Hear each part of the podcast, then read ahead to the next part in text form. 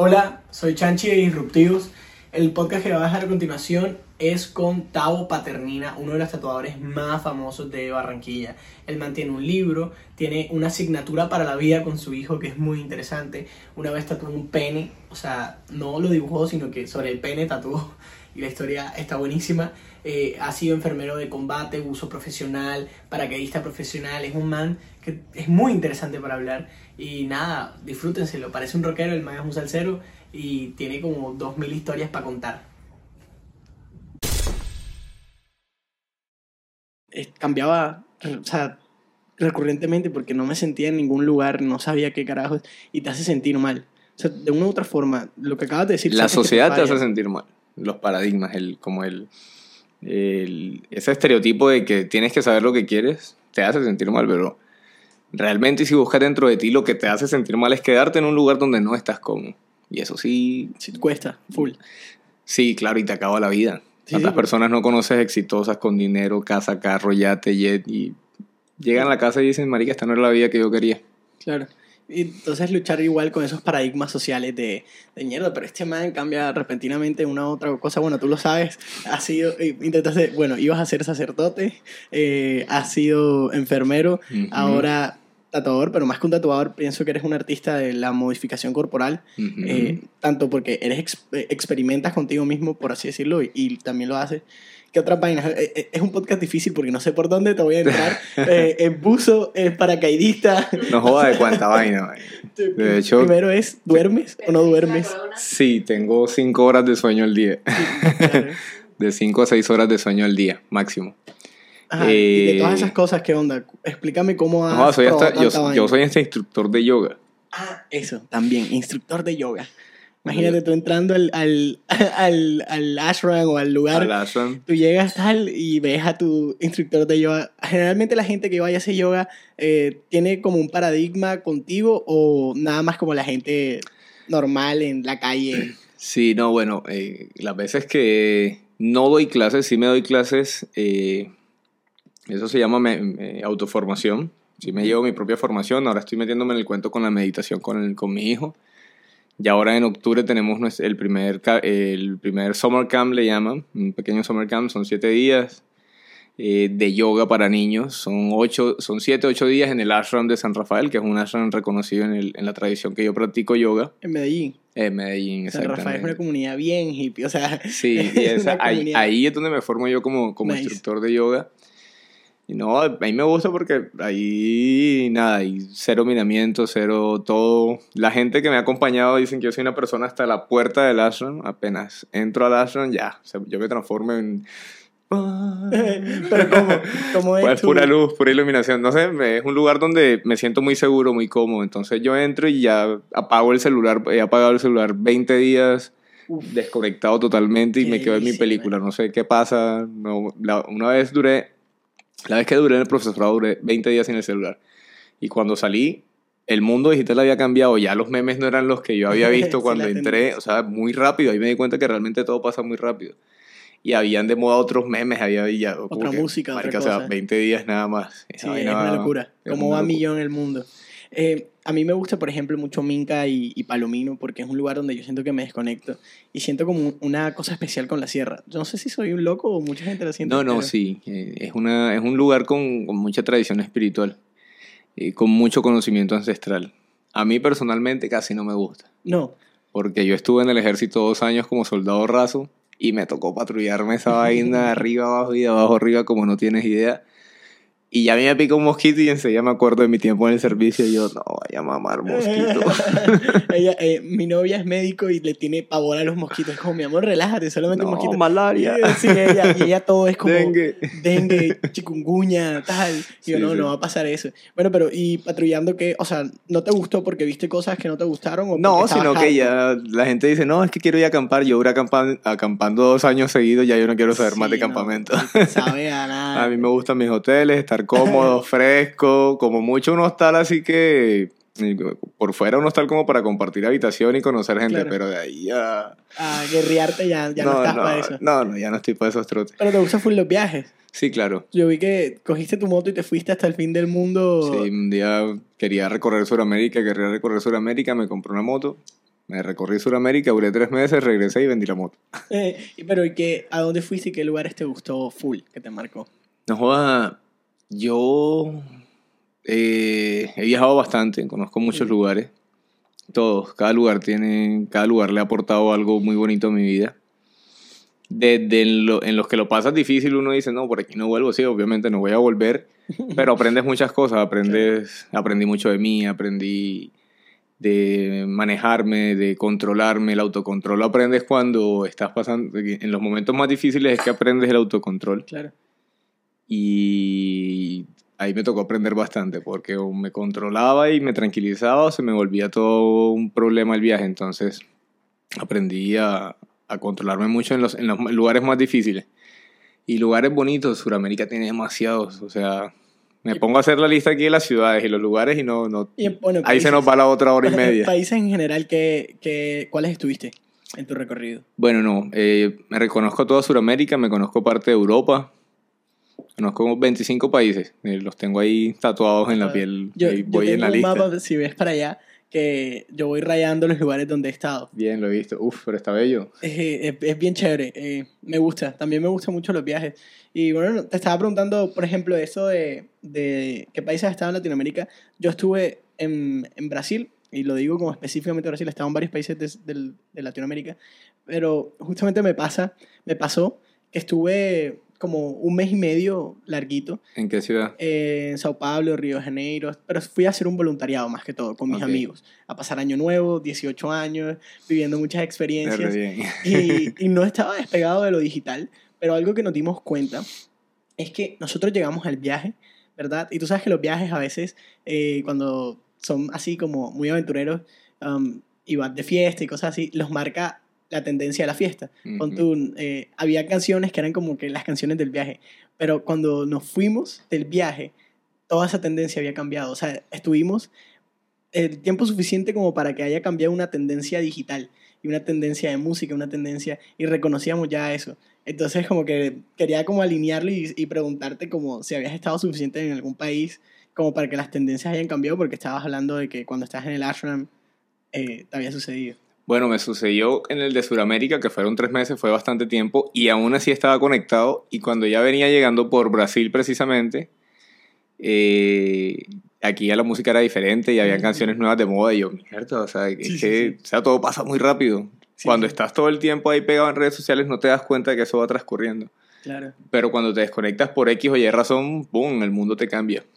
Bueno, y aparte yo entro en Brasil, duro 15 días sin internet porque me recorro todo el río Amazonas en, en unos barcos que recorren el Amazonas desde, Mierda. desde donde comienza hasta acá, hasta Leticia. Y nada, o sea, me pasó lo mismo. Salí y era como que, carajo, eso, recuerdo que como fue para carnavales, fue para principio de año, Ujú. entonces la, la música de moda de carnaval yo no la conocía, ya como, marica, o sea, soy de aquí de Barranquilla, ya no conozco la, cuál es la canción del carnaval, ni siquiera cuál es la que está sonando. Porque en ese lapso de, en ese pequeño lapso de tiempo de principio de año aquí en Barranquilla, meten mucha música, cambian mucha música porque todo el mundo quiere pegar su canción del carnaval. Claro, sí, obvio. Entonces fue interesante. Yo digo que todo en la vida suma, todas estas cositas son chéveres y son detallitos que uno parece, que parece mentira, pero cuando sales, regresas, te, das cuenta de, de los cambios de los tiempos, de la velocidad del mundo. Yo a mi hijo le digo, mi hijo tiene 13 años, tiene su celular, pero no lo dejo todavía tener redes sociales. Ok. ¿Sí? Eh, y no, le- no es como, no, vas a tener redes sociales, sino yo le digo, o sea, hay que tener mucho cuidado con las redes sociales y todavía estamos trabajándole mucho el tema emocional para cuando se estrella con las redes sociales, no se pierda ahí. Entonces comienzan, hay sentimientos de tristeza, de depresión y eso se lo, se lo transmiten lo- los- las personas que están generando contenido, que son en un contenido diciendo, no, es que hoy me levanté triste, la víctima, ¿no? El papel de víctima el- el- para generar likes hoy me levanté triste, entonces compuse esta canción triste. Entonces eso se lo comienzan a transmitir a las personas que están viendo. Y yo le digo a mi hijo, o sea, no es por nada malo. Al contrario. Primero te voy a criar y a cuidar ese tema de las emociones para que cuando entres a ese mundo sepas qué es verdad y qué es mentira. Porque hay mucho... Ahí tú ves a la persona y eso lo sabemos, subiendo, no, estoy súper contento aquí, feliz en el viaje, y cuando cierran el celular por allá es como, marica, me quiero ir. Sí, sí, sí, sí. Mira, eso, eso que mencionas, y justamente está en la edad de, de esto que te voy a decir, eh, Facebook, con Zuckerberg, eh, eh, tenían una investigación interna que el mismo equipo de Facebook había hecho y que estaba demostrando que a los niños menores de 13 años sí les estaba causando depresión y tristeza, ansiedad, las redes sociales. O sea, pero ellos lo tenían, eh, o sea, ya investigado, ya afirmado. Eso salió el año pasado. Eso fue un revuelo grande. Sí, fue un revuelo grande que los estaban llamando a juzgado en Estados Unidos como, bueno, listo, ¿cómo arreglamos la situación? Eh, estaban planteando hacer redes sociales para jóvenes, ¿sabes? Como que un Facebook Kids, un Facebook niños y un Facebook y así.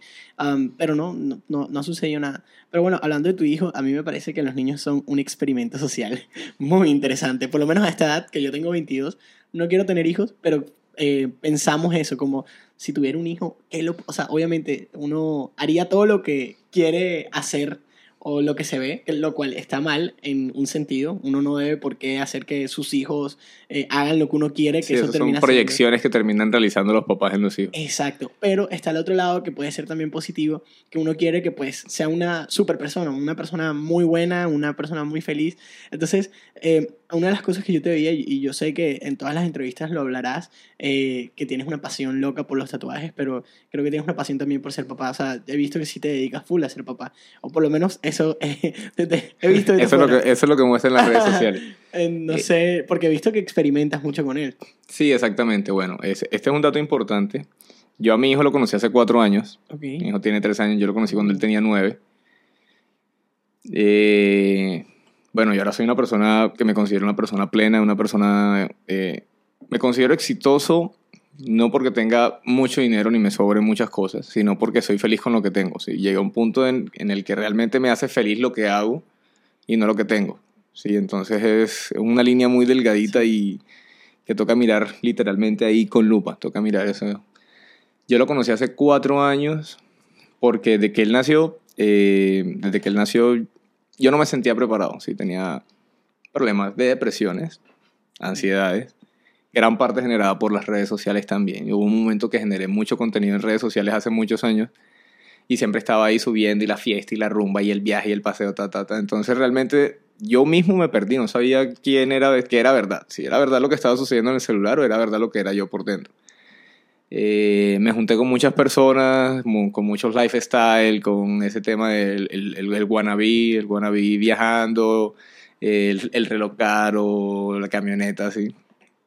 Y entre más tenía, más vacío me sentía. Pero eso venía de toda mi vida, problemas emocionales que uno, si decide cambiarlos y mejorarlos, hay muchos psicólogos, muchos terapeutas que te pueden ayudar a cambiarlos. Yo decidí hacerlo me metí en un proceso de, sanación, de yoga, de psicólogo, de alimentación sana. Soy 95% vegetariano, me cuido mucho del alcohol, me cuido mucho de muchas cosas. Me gusta la fiesta y me tomo mis vinitos, la paso bueno, mis whisky, a veces la paso tan bueno que no me acuerdo quién soy, pero bueno. Entonces todo como todo tiene una medida. Eh, hace cuatro años comencé a meterme en la vida de él, a meterme en la vida de él, ya con el permiso de la mamá, obviamente. El, tengo una muy buena relación con la mamá, no hablo. no hablo con ella. Ese es el éxito de, de una buena relación. eh, y con él comencé a tener una relación muy constante, muy constante, hasta este año que él decidió venirse a Barranquilla a estudiar. Lo que sale en redes sociales, hay, estamos haciendo mucho más, ¿sí? Pero todo enfocado, él en este momento no está escolarizado. Él viene de Bogotá, viene con costumbres diferentes a los, de, a los nuestros cuando joven, cuando niño, vi muchos compañeros que venían de fuera eh, y chocaban con la cultura costeña, porque los costeños somos, somos diferentes al resto del país. Otra cultura. Somos bastante diferentes en muchas cosas. Entonces estamos haciendo un proceso de adaptación, estamos haciendo un proceso de, de que estudie cosas importantes. ¿Qué son cosas importantes? ¿Qué son cosas importantes? Aprender a bailar es importante. Ok, sí, sí me parece. Nuestra cultura como suramericanos eh, es muy importante, es una forma de comunicarse, es un lenguaje. Exactamente, entonces está en cursos, eh, curso de música, porque no, era muy arrítmico, la mamá no le prestaba atención a eso, o sea, bueno, ella cuidó y tengo un muy buen niño, es un muchacho muy inteligente. Pero en Bogotá no le prestan tanta atención a eso, se, enfocan más en, en temas académicos. Entonces llega y lo que literalmente le estoy dando es una, como una clase y estudio para la vida. Formación para la vida se llama la asignatura que le tengo, porque le tengo una asignatura que le doy yo que se llama Formación para la vida. Okay, eres su profesor ahí. Ahí soy su profesor. Entonces son muchas cosas que van enfocadas a, a su autoconocimiento, a su autorreconocimiento que se reconozca, que se vea en el espejo y sepa con quién está hablando, quién es él. Eh, manejo de emociones, manejo... Lo, para mí importante, primero comenzamos con música, estamos entrando en baile, porque también venía sin ritmo, o sea, lo ponías a aplaudir, la canción iba por un lado y él iba por el otro. Ok. Entonces yo no, o sea, eso aquí en, en la costa eso es fatal.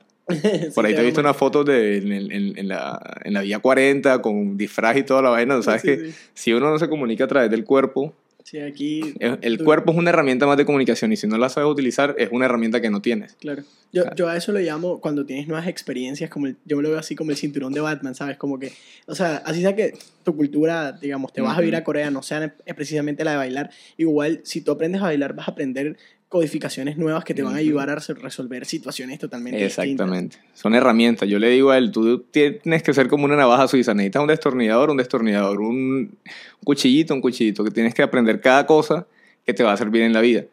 Para evitar, las frustraciones siempre van a estar, van a haber problemas, va a haber todo, pero si tienes herramientas y habilidades para solucionar, de alguna manera te desenvuelve.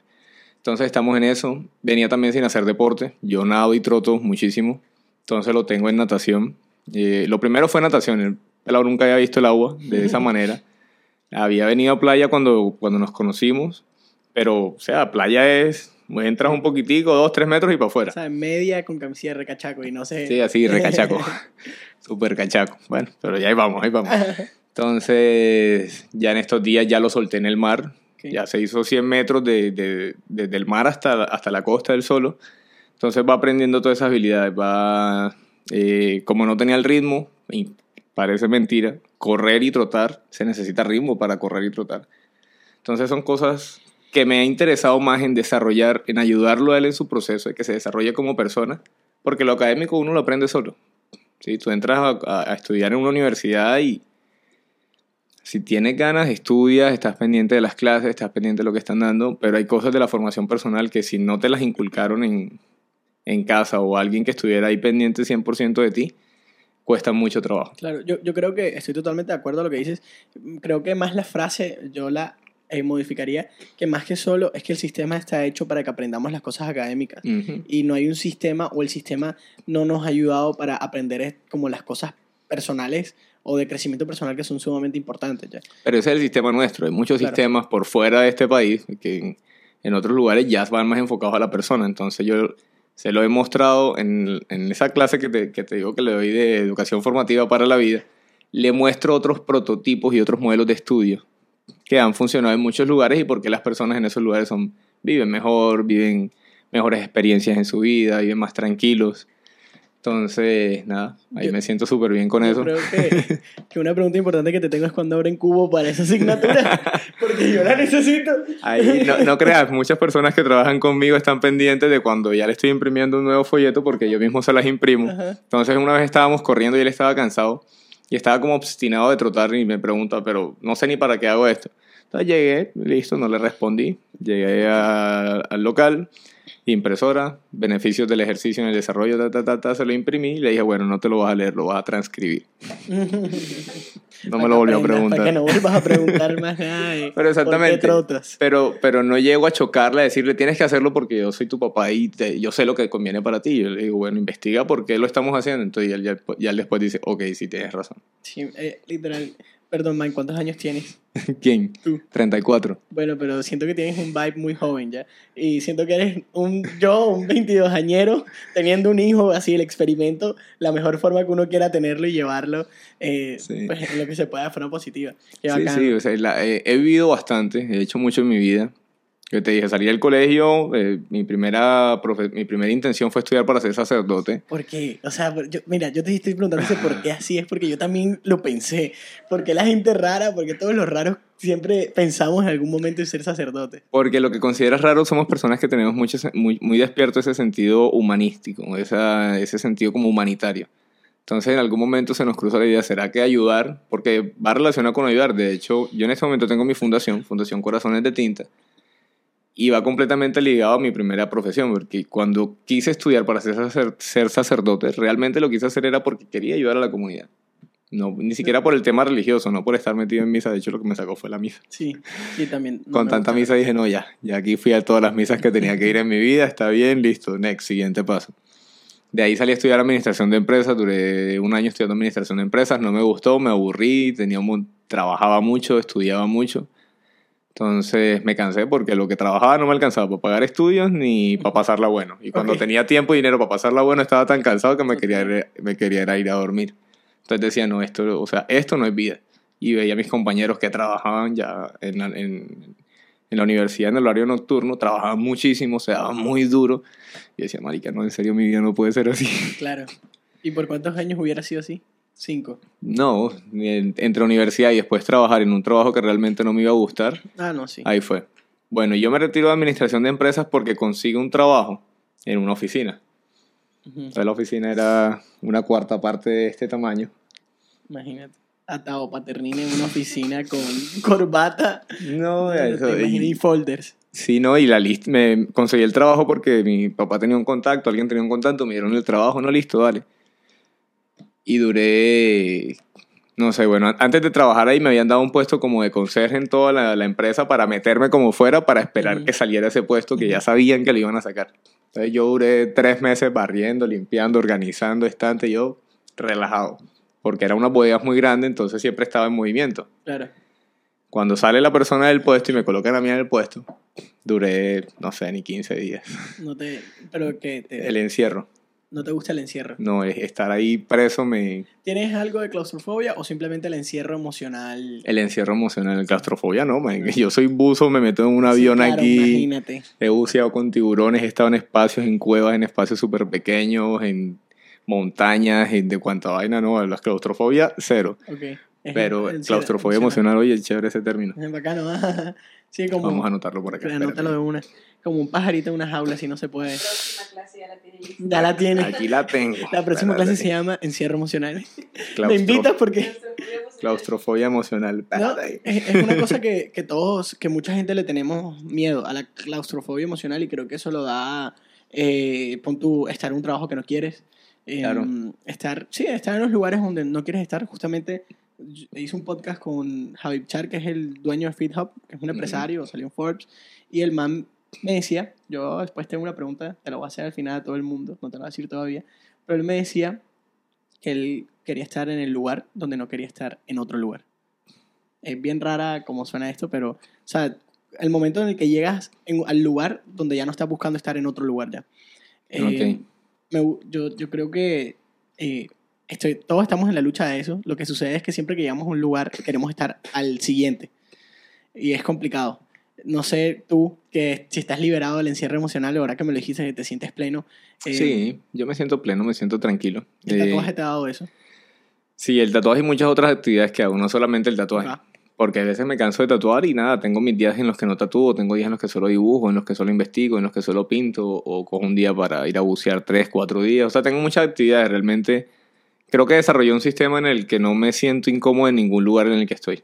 ok. Entonces tengo varias, tengo varias actividades, varios pasatiempos. Eh, cabe recalcar que para mí el tatuaje es un pasatiempo. Un pasatiempo que te da dinero. Claro, bueno, si Qué me bueno. van a pagar por hacer lo que me gusta, no, Genial. no me enojo. Eh, entonces, no considero nada de lo que hago como un trabajo ni una obligación. Si yo llego a sentir algo como una obligación por mi misma manera de pensar y de ser toda la vida, corto. Entonces yo le digo a la gente, no me digan que tengo que. Menos la- mal no le dije, tienes que ir al podcast. Exactamente, entonces... Chao. No, a mí me dicen, vamos, hey, te sugiero, chévere, vamos, hagamos tal niño, eso.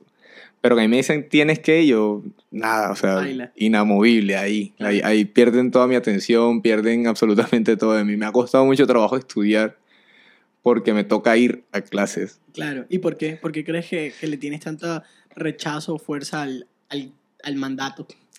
Em, no sé, creo que por mi misma manera de ser tan relajado no me gusta que, nadie, que nada intente chocar conmigo. Eso es sentido de autoprotección, ¿no? Es sentido de autoconservación. Tengo unas emociones, tengo que cuidar de ellas, me tengo que cuidar de mí, por- me tengo que cuidar a mí porque si uno no se cuida a uno, a uno mismo, nadie lo hace. Claro. Entonces yo sé que tengo una empresa en este momento, se llama Industry, con la que estamos trabajando muchos proyectos culturales eh, eh, que estamos desarrollando en este momento. Y tengo un contrato con mi socia, es Carolina Algarín. Nos asociamos hace tres años en estos proyectos de investigación. Y una de las cláusulas del contrato es no dar cantaleta ni insistirme muchas veces en lo que tengo que hacer. en verdad. O sea, Sí. dice así textualmente. Textualmente no dar cantaleta. Qué bueno. Ya va a hacer un contrato con mi novia. Literal, sí, porque de hecho no, no, no soporto el tema. No lo soporto, es algo que, que no lo soporto. Me comienzan a dar cantaleta o me comienzan a, re- a recalcar las cosas y Chao. primero comienzo durmiendo. Me dice, ya me duermo, me aburro. Y si me aburro, no lo quiero. Entonces, Claro. claro, no siempre me ha ido bien. He pasado mucho trabajo por esta misma forma de ser. Pero he pasado trabajo conmigo mismo en situaciones en las que yo me he puesto, no en las situaciones en las que otro me ha puesto. Entonces es, es más fácil tomar decisiones basado como en la experiencia de la vida y, y asumir la responsabilidad de que "Joder, estoy pasando trabajo hoy, pero es porque no quiero estar en tal lugar, pero prefiero estar pasando trabajo aquí que estar bien en un lugar donde no quiero estar. Claro. Entonces son, son pequeñas líneas, muy delgaditas, como te decía ahorita. Eh, ¿Qué has aprendido de, del buceo? Mm, bueno, yo no soy una persona paciente. Siempre me gusta estar en movimiento, en movimiento, en movimiento. Y con el buceo, eh, nunca he formado a nadie, nunca he tenido un aprendiz de tatuador. Muchas personas se- me han dicho que quieren ser aprendiz de tatuador. Eh, soy instructor de yoga y no doy clases de yoga. No, no guío a nadie, no instruyo a nadie. Me da mamera eso en la vida. Pero en el buceo es en el único lugar donde soy instructor. Ahí sí cojo y si la persona no puede bajar, estoy pendiente, le doy toda la guía que necesita. No sé, me, el buceo me ha enseñado a hacer... No, no sé, a mí me encanta mucho esa vaina. A mí me encanta estar en el agua, estar sí, solamente escuchando mi respiración, estar escuchando el mar, no sé, esa vaina me encanta. Te ponen pausa, ¿qué? No jodas, no, tampoco, O te porque... ponen play, absol- absolutely. Sí, no, no sé, es que yo, yo, yo saco de cada cosa. Por ejemplo, yo estoy nadando y estoy nadando y estoy pensando. Estoy organizando ideas. Me gusta estar pensando. Se me ha vuelto una costumbre. Corro y pienso. Si, si estoy cansado, estoy estresado, corro y se me quita el estrés, se me quita el cansancio. Correr durante dos horas me quita el cansancio. Sí, sí, lo, he escuchado mucho eso. Eh, correr, bueno, yo a mí no, no me encanta correr, ¿verdad? Como el ejercicio como tal, mierda, Tavo me va a poner a hacer planas, como al hijo. Em, pero sí sé que es muy importante en el sentido de meditación. Exactamente. Lo mismo con el buceo, con el paracaidismo, con todas las actividades que hago. O sea, todas las actividades que hago me tienen que sumar tranquilidad y paz. Si no lo hacen, no, no las O quiero. sea, buscas mucho la, como la meditación en ese sentido. Pero Exactamente. que organizar tu mente o escuchar tus pensamientos o cre- crear nuevos pensamientos. Jo- Joda, yo creo que es la suma de todo un poquito. La suma de todo. La gente me dice, no, es que a ti te gusta la adrenalina, por eso saltas en paracaídas. Y los paracaidistas que ya tenemos ya tiempo practicando la, la disciplina, nos gusta saltar para relajarnos. Cuando estoy estresado, cuando estoy cansado, que ya no quiero de pronto tatuar, no quiero saber de libro, no quiero estudiar, no quiero pintar, oh, me hacen falta unos salticos. Mm. Entonces voy, salto, el tiempo que duro subiendo del avión y ese minuto en el que vuelas literalmente, que no llevas el, par que el paracaídas va cerrado, que vas con el maletín, te vas desplazando, es como que, wow, sí, necesitaba un poquitico de esto. Pero es relajante, cero estrés, cero agotamiento, nada, sales de ahí como nuevo. Ya al final del día sientes la palera en el cuerpo porque sí cansa físicamente, pero el cerebro, la mente, los pensamientos quedan súper bien. Entonces, ¿Cuántos saltos tienes de paracaidismo? tengo poquitos, tengo 60. 100 son los necesarios para... ¿O cuántos son las medidas como para ir solo? Para No, ya, tú saltas solo al, al segundo salto. Al segundo salto. al segundo salto ya sal, pero vas con, los, vas con los instructores al lado. Vas con los instructores al lado. De hecho, mi primer paracaídas no lo abrí yo, me lo abrió mi instructor. ¿Por qué? Nunca lo encontré. Todavía no sé dónde está. Uy, yo, yo no saltaría solo, creo que yo como hasta el décimo, una cosa así. O Sí. empiezas a tener confianza y lo normalizas y ya. Eh, cuando llevaba 20 saltos, todavía me daba mucho miedo. Y conocí a un paracaidista que me dijo que le había perdido el miedo a los 40. Mm, Entonces yo dije, ah, bueno, todavía voy bien. Me quedan 20. ¿A Y, y a y yo perdí el miedo a, a los saltos, le perdí el miedo al salto 30, 32, 35 más o menos.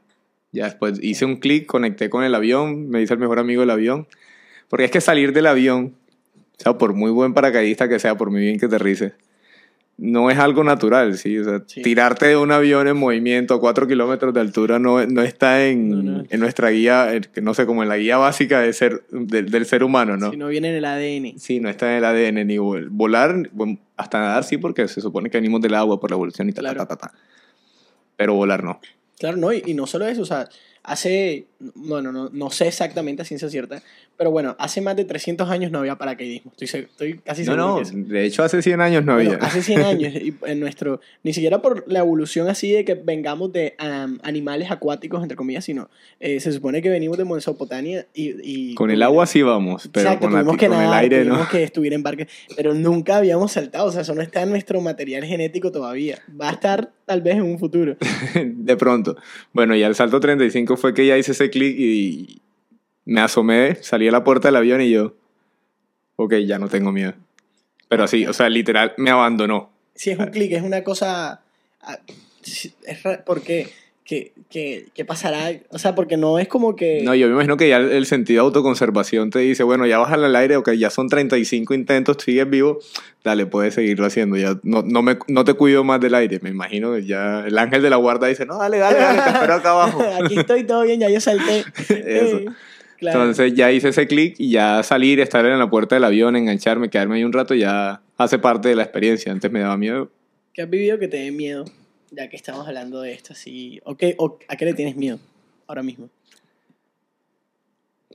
No me vas a creer. Ahorita estaba en el, en el estaba en la comprando comprando la merienda con mi hijo y me hizo esa pregunta. No, no sé. Todavía no sabes. No, ¿A qué le creo que a a a la monotonía. Claro. Hacer todos los días lo mismo, eso me eso sí me genera, creo que ese sería el mío que tengo, como a A recaer en una rutina. a caer en una rutina. No, no, yo- caer, no sí, sí, siempre, siempre cuando estoy a punto de ver que viene la rutina, ahí cojo y cambio. Eh, sí, creo que le tengo, le tendría miedo a la monotonía, pero literalmente miedo. Creo que, no sé si miedo, fastidio, pero el resto no. Yo he estado venado con tiburones, de, he estado en bancos de tiburones, escuelas, se le llama escuelas cuando son muchos de 15, 20, 20 y pico de tiburones. He estado con mantarrayas de 6 metros, tiburones ballenas de 11 metros. Ya me tiré en paracaídas. Y, y, o sea, no solamente me tiré en paracaídas, practico paracaidismo. Claro. Estoy todo el tiempo en el agua. Em, los procesos de mi hijo, que ese miedo de pronto del padre de que mi hijo no vaya a tener éxito en la vida, no, yo se lo digo a él. Esto, yo le enseño a él, eh, se llama autogestión, y es la capacidad que él pueda gestionarse tanto sus emociones, sentimientos, como sus actividades diarias. Entonces yo le digo, yo puedo querer mucho, pero si tú no quieres, no hay nada que yo vaya a poder hacer ahí. Yo te guío. Entonces, si tú llegas a tener éxito o fracaso en tu vida, ya eso es responsabilidad tuya. Mi responsabilidad es darte las herramientas, tú verás qué haces con ellas. Entonces, eso tampoco. En lo personal, nada. En actividades de riesgo, nada tampoco, no Pero- sé. Sí, no, la, la monotonía creo que es como lo que más expresas. Hay cosas que no hago. ¿Cómo qué? Manejar bicicleta lo tengo prohibido. ¿Y por qué? Me parece muy peligroso. El se tiren para que, ya sabes, si quieren ser más aventureros que Tavo, montes en bicicleta.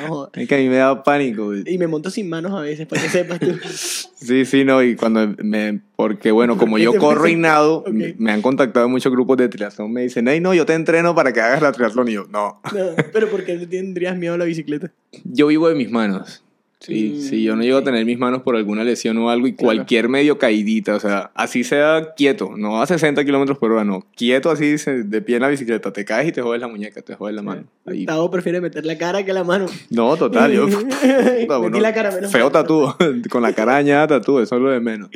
Claro. Pero, ¿qué cosas no hago? Fútbol. Le tengo miedo a una lesión en las rodillas o en las piernas. Prefiero aterrizar en paracaídas, te lo juro. Que por lo menos aterrizando en paracaídas caigo de cola, ¿no? Meto el culo. ¡pum! sí. Listo, ya me golpeé el, la- eh, el trasero, pero no me jodí las, las piernas. El, y la bicicleta. Y el parapente. Le tienes miedo al parapente. No, las tengo prohibidas porque eh, soy muy consciente de lo que hago. Entonces, Ujú. literal, racionalizo muchas cosas, busco los datos, investigo y miro.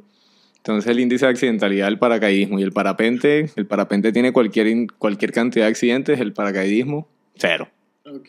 El ciclismo, eh, tatúo mucho, tapo muchas cicatrices y he tapado cualquier cantidad de cicatrices por clavícula, fractura, la, conozco una cantidad de gente, hey, ven acá, estoy viendo en la bicicleta, me caí, me accidenté, y yo, no, no voy para allá.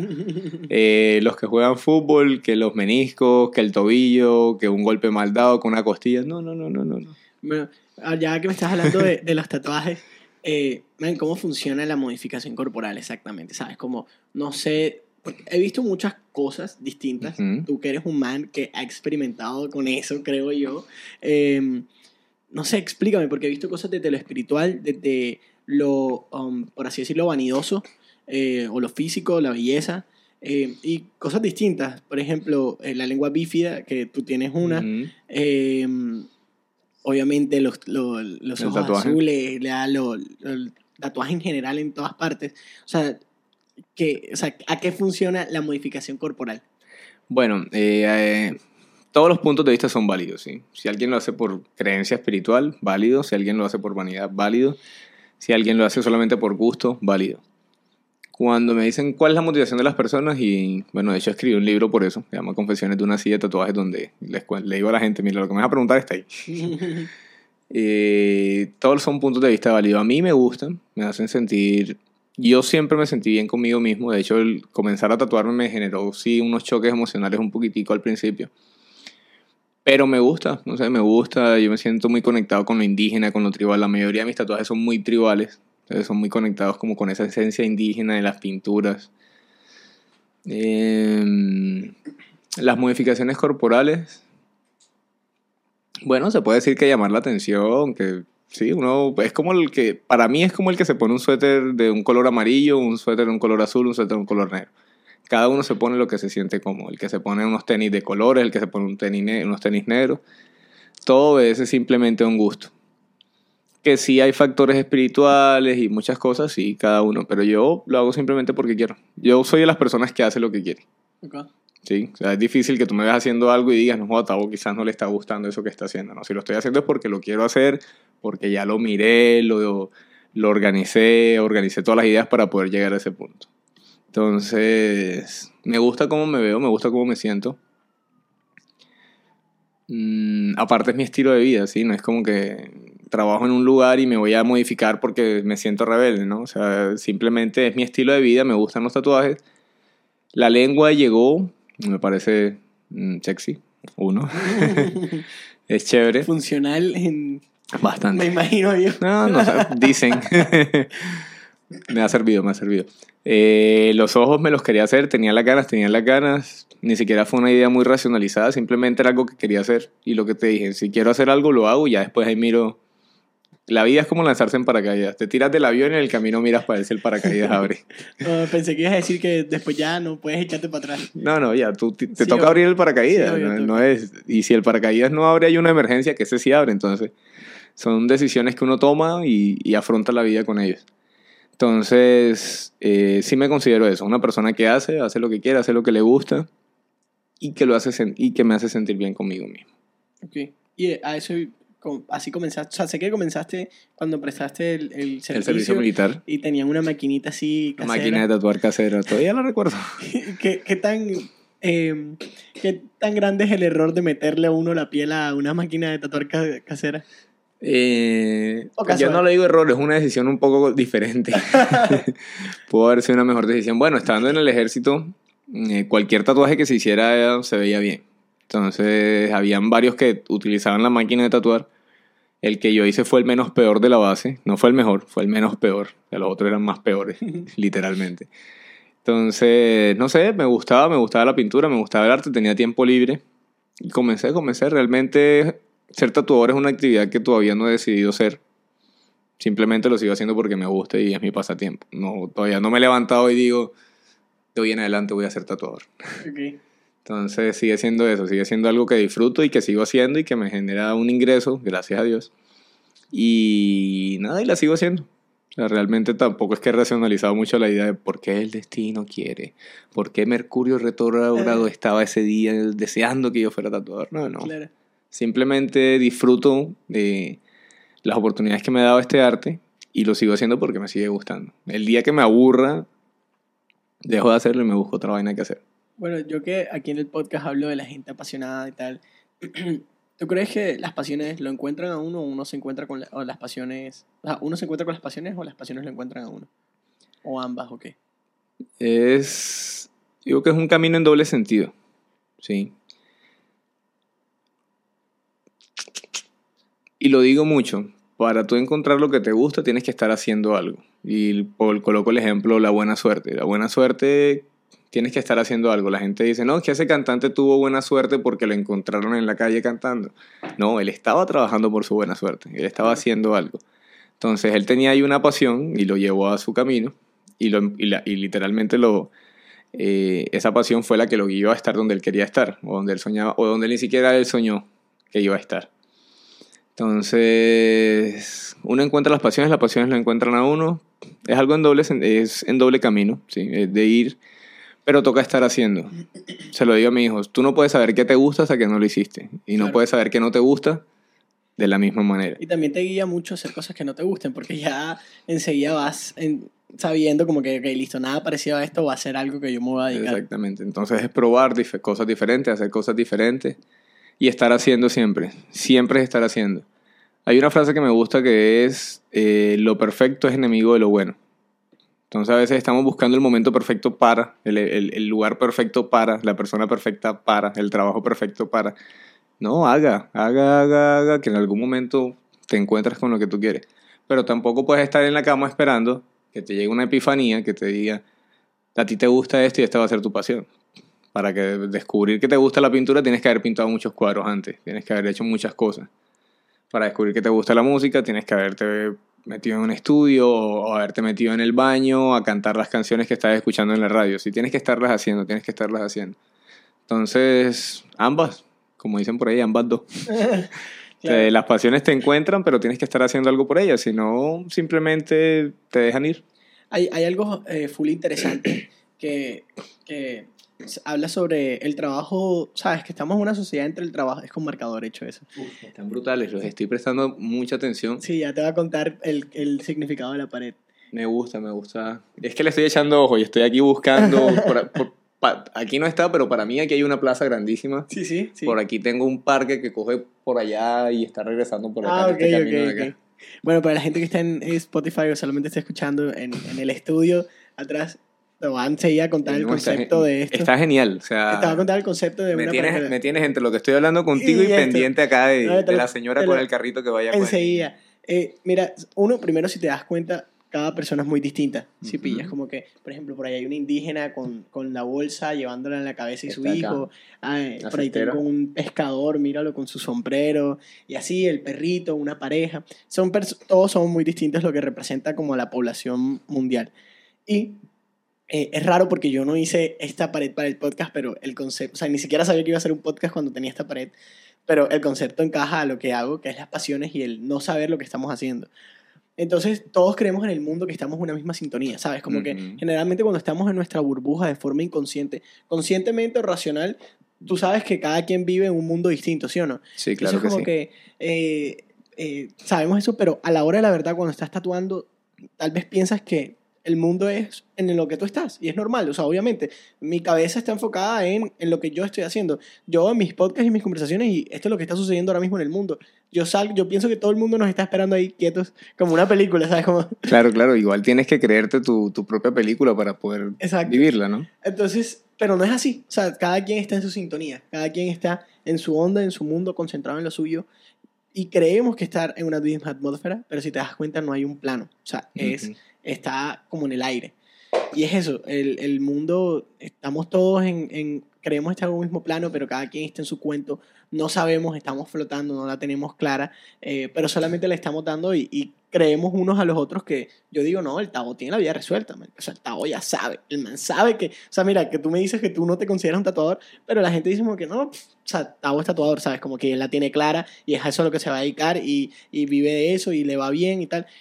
Y tú tal vez por dentro llegas a la casa y es como que, ¿y si mañana quiero hacer otra cosa, ¿sabes? Como que- Eso. y le pasa a todo el mundo, ¿sabes? Entonces, eh, esto es un poco lo que, lo que indica la pared y que los problemas que tenemos son Cada cabeza es un mundo. que cada cabeza es un mundo y los problemas que tenemos son los problemas que queremos tener. Yo digo que ahora ya, por donde va el mundo digital, ya uno ya no, ya, ya la frase cada cabeza es un mundo no cabe. Y ahora es cada cabeza un podcast, ¿no? Sí, no, múltiples vainas. Un podcast, un feed de Instagram, Sí, unos sí. tweets, un- son mil vainas cada cabeza Está que bonito. representa mucho. Te Entonces, felicito, está bonito. ese es un poco como el concepto. Eso lo vi en Cuba. No, el, no era el concepto, solamente como el estilo del cuadro, así que si el artista cubano lo llega a ver, eh, es un estilo parecido. Eh, el concepto se lo puse yo y me gusta mucho. O sea, en verdad como que me creo mucho eso. Entonces, nada, eh, esa es como la hora de- del, del, del estudio. No, no, y está chévere. Realmente eh, contextualiza lo que se, a lo que estaba buscando y es conocer cada una de las historias y como colocarlas en un lugar, ¿no? Sí. Y El, súper- el- el lienzo en este momento eres tú con tu podcast y las Claro. historias están llegando ahí, van nutriendo el cuadro, van nutriendo el cuadro. así es. Bonito, bonito. Y es raro porque lo tuve antes de saber que querías tener un podcast y como que encaja perfecto. El, Ahí va. eh, las cosas Es están hacer, lo que yo alineadas. te digo, es hacer, es hacer, es hacer, es hacer. Eh, y si un día quieres y te levantas y tienes ganas de hacer algo, hazlo. No sabes para qué te va a servir, de pronto te sirva, de pronto no, pero ya lo hiciste. Son cosas que vas sacando. Sacar de la cabeza lo que tenemos. Hay una... Allí lo vi en YouTube hace muchísimos años Ujú. y era eh, sal de tu cabeza. Era una frase que decía sal de tu cabeza. Lo vi, no sé, no sé ni en dónde lo habré visto, si en, en, en un computador, en redes sociales, en internet, o lo habré visto en un comercial. Hace muchos años, ya creo que ustedes no. no, no, vivieron, no vivieron eso, pero uno veía los comerciales en un computador sin internet. Los comerciales te vendían un CD de comerciales, te vendían una USB de comerciales, y tú- sí, para, para ver cosas. Ok, ok. Eh, lo- Los VCD, que eso imagínate, mi hijo no sabe ni siquiera qué es un VCD, no sabe qué es un cassette. Hoy, hoy abrió una máquina de escribir y me preguntó qué era. ¿Y dónde está la pantalla? Entonces fue, fue bastante interesante. Entonces es simplemente salir de la cabeza. Lo importante en la vida es salir de nuestra mente. Tenemos muchas cosas que queremos hacer. Organizar nuestros días. Si te levantas a las 5 de la mañana y te acuestas a las 10 de la noche, pues levántate una hora antes o sacas un break o todo eso. Pero es salir de nuestras cabezas y hacer. Si tú no hubieras hecho esto en el momento que querías hacer, el día de hoy no te estaría sirviendo para lo que estás haciendo Claro. y no estarías pensando en dónde quieres estar y dónde quieres llegar y en qué te estás transmitiendo y en qué se puede convertir este, este, este mural que estás haciendo. Sí. Entonces quizás eh, no lo hubieras hecho porque muchas personas no lo harían, pero ya tú más tienes claro hacia dónde vas, eres una persona creativa, eres un artista en lo tuyo. Entonces comienzas a hacer, hacer, hacer, hacer, hacer y a salir de nuestra cabeza y a hacer las cosas, guárdalas, archívalas. Yo estoy sacando archivos de hace 10 años que tengo guardados que los estoy materializando ahora. Ok. Ya escribí un libro, comencé a escribir. Se me ocurrió una idea hace como 10 años. Hace 5 años hice la primera página. Hace 3 años hice la segunda y la tercera página. En este momento lo estoy escribiendo con una chica que está en Estados Unidos, que está de coescritora conmigo. Pero si yo no lo hubiera hecho hace 10 años, ese título, y guardado, no hubiera guardado la hojita en un folder donde yo guardo todas mis ideas, quizás nunca lo hubiera materializado. ¿Sabes qué? Que es muy interesante, que no va como al estereotipo que tienes, o que tal vez muestras de esta parte como toda emocionante, lanzarse de bus y tal. Eres un man full, creo, investigativo y sistemático de por lo que hemos hablado. O sea, te gusta full el buscar, el saber por qué, esta- lo que me dijiste, mira, me tiro de paracaídas, pero no me tiro de parapente porque busqué las estadísticas. Pero, y además, sistematizas eh, tus pensamientos, tus ideas, tus cosas. Me estás diciendo que tienes un folder y para ir Un guardando las montón de folders. Claro, imagínate. Para ir guardando todas tus ideas. Me parece chévere. Creo que es una, es un- una habilidad que deberíamos tener. Que yo no soy muy organizado, pero que funciona un montón. Que me Yo, yo sí ser organizado, o sea, yo literal, mi organización es cero. Yo tengo folders, tengo carpetas y no es que tenga un folder organizado, no es, tengo el folder, al lado tengo el folder del folder encima del ok. folder de otro color, de otro material y yo voy metiendo. Entonces un día cojo y escribo, tengo como 10 cuadernos donde escribo. O a veces digo, no joda, lo hubiera puesto en el mismo cuaderno, pero en estos días abrí un cuaderno de algo que ni me acordaba que había escrito, que en este momento me está ayudando, me, me- me está ayudando para una guía que le estoy haciendo a mi hijo, también de formación para la vida. Entonces, eh, pero que lo comencé a hacer hace mucho tiempo y ni siquiera supe por qué lo había comenzado a hacer. Yo simplemente comencé a escribir. Un día me dieron ganas de escribir, un día me dan ganas de pintar, un día me dan ganas de irme, un día... Entonces Claro. es simplemente seguir lo que realmente uno quiere. Claro. No, tener, no, tenernos miedo, no tenerle miedo a nuestras ideas. Porque a veces nos frenamos tanto porque nos da miedo una idea Sí. que tenemos. Entonces somos, nos convertimos en nuestro peor enemigo. O sea, me gusta En nuestro que, peor que- carcelero. que hayas dicho eso de no tenerle miedo a las ideas que uno tiene, porque a veces todos simbolizamos o, o decimos, verbalizamos más que todo, que queremos algo, ¿verdad? Todos tenemos un sueño, todos queremos llegar, todos queremos hacer. Y justamente un, en un podcast es- escuché que un tipo dijo, los sueños están para vivirlos, pero no solamente como el hecho de, ah, vive tu sueño, sino que hay veces que hay gente que vive sus sueños y se da cuenta que no es lo que quiere. Ya. O sea, como que es como tal vez tú, digamos... No, también está esa frase que dice, ten cuidado con lo que sueñas. sí, De pronto se ser- te hace- quizás se- se te hace realidad realidad. y resulta y pasa que no era. Exacto, y, y que no, realmente lo que soñabas desde un punto anterior, un punto A, cuando llegas a punto B, eh, no, no, no es algo hecho para ti, no, realmente. Entonces es importante también, y ahí viene algo interesante, que es que cuando no lo vives, solamente vives en el momento idealizado de eso. Mm, Entonces, exactamente. No vives la realidad, porque la realidad de ser un tatuador es muy distinta a solamente pintar. Solamente coger la tinta y ponerla sobre. Muy, di- o sea, hay- me imagino que hay que lavar los instrumentos, hay que organizar el taller, hay que, atender. aten- vendrán mamás eh, emputadas porque tatuaste al hijo. Ya a nosotros no nos pasa, pero sí, Pero sí pasa al principio. Así sucesivamente, pues, como que eh, suceden muchas más cosas y vivir el sueño, por lo menos la gente que, me imagino que vendrán tatuadores que querrán ver este podcast, eh, el sueño de ser tatuador va mucho más allá de eso. Entonces, eh, si no lo haces, si te vuelves tal vez el oficinista, y hay gente que es oficinista y le gusta ser Sí, oficinista. sí, no, y, y está genial. Sí. tengo amigos que son muy exitosos. traba- exitoso, vuelvo y te digo, no es tener dinero, tener casa, tener el jet, viajar, ta, ta, Feliz. no. Exitoso es que te levantas y dices, me gusta mi vida. Que a mediodía, eh. cuando estás almorzando, dices, joder, el mismo almuerzo de toda la semana, qué rico. Sí, sino que Sí. digas que rico es lunes. Ya, Qué rico eso es es lo lunes, importante. Creo eso. que una frase que podemos marcar para el éxito es que alguien diga que rico es lunes, porque Eso. se va a poner a hacer lo que le gusta. Entonces, bueno, en ese mismo sentido, Contrario a todo el mundo. La Ya, gente le encantan los el- sábados. los viernes, los sábados, que Yo, o sea, para mí el día más duro es el, día, el sábado. O sea, para mí un lunes es genial, un martes es genial. Y me dicen viernes, sábado, yo, mierda, la gente se va a tatuar y me toca trabajar hasta tarde. claro, claro. Entonces, bueno, eh, a lo que vendría diciéndote era, no puedes quedarte frustrado en, en no intentar vivir el sueño en, en la oficina. ¿Sabes? Como que si, si lo- no es lo que quieres, entre comillas, ser un Ujú. oficinista. Eh, porque te vas a quedar con la idea idealizada. Si tal vez te lanzas a ser tatuador, te puede gustar, como también puede que seas, no, loco, esta vaina de estar eh, todo el tiempo escuchando a la gente lloriquear, porque me imagino que escuchas todo el tiempo a la gente eh, expresar sus sentimientos. Me dio para escribir un libro. Exacto, te dio por escribir un libro. Como que, y tal vez hay gente que le cargará, y es como que no, no me da la gana de hacer eso. Tengo amigos artistas que han entrado al mundo del tatuaje porque de pronto es un poco mejor pago que algunos otros tipos de arte. Y a los seis meses dicen, no, marica, no, esto no es lo mío. Déjame, déjame a mí con, con, con mis lienzos. No hablan, no joden, no Sí. se quejan. Claro, y es el trato de las personas. ¿Cómo, cómo te va con el trato de las personas? O sea, eh, sé que te va bien. Soy muy, eh, alcanzo a ser muy selectivo también. O sea, ya por mis años de experiencia y por el tiempo que llevo en esto,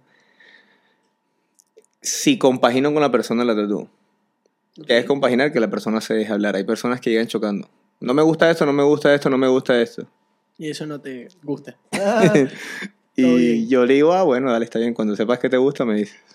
Claro. No, pero muéstrame. Yo, no, yo no, no tengo por qué decirte que te vas a tatuar. Si tú no sabes que te quieres tatuar, nada. Hay otros chicos, hay otras tiendas de tatuaje. Adelante. Eh, y en esa cuestión de trato con las personas, no dejo lo que te decía hace un ratico. Yo cuido mucho mis emociones, cuido mucho mis pensamientos. Y los pensamientos, si tú cuidas tus emociones, realmente tus pensamientos eh, es un poco más fácil de llevarlos. Si tú te sientes mal, si, si te chocas con una emoción, eh, con, con una mala emoción, es muy probable que tus pensamientos se vuelvan pensamientos negativos y que se jueguen en contra tuyo. Pero si tú ves que una emoción, que una situación te va a colocar de mal ánimo, eh, de- te va a hacer sentir de pronto chocando contigo mismo y tú la frenas, ahí estás cuidando tus pensamientos, porque tu pensam- tus pensamientos dicen, hey, bacano, me puedo ir mal, pero me estoy cuidando. Entonces comienzan a aparecer pensamientos positivos que juegan a tu favor. Eh, sí, no trato, no atiendo a personas que no, con las que no conecto. O, con, o, o personas que yo considero que, que, que igual esto me hace, que hace, esto hace que personas me consideren a mí prepotente. Es decir, que no me gusta tratar con personas prepotentes. Eso me hace a mí prepotente. claro. Sí, es súper eh, es súper curioso. Pero soy una persona que siempre estoy como muy... No a la, no a la defensiva. No, no estoy al ataque, no. Simplemente estoy ahí esperando. Ahí simplemente espero. Si choco, si siento que no conecto, si... No porque la persona sea exigente, porque me han tocado muy buenos clientes, muy exigentes, con los que conecto bien y hasta que ya no puedo, saco el diseño, voy para adelante y cojo y cambio ideas aquí, no cambia ya. Pero si no conecto, si la persona es grosera, porque hay personas groseras, hay personas altivas, hay personas que se consideran más, que se creen... eh, entonces yo le digo a todo el mundo y se lo digo a mi hijo y a todo el mundo. Yo no le paso a nadie por encima.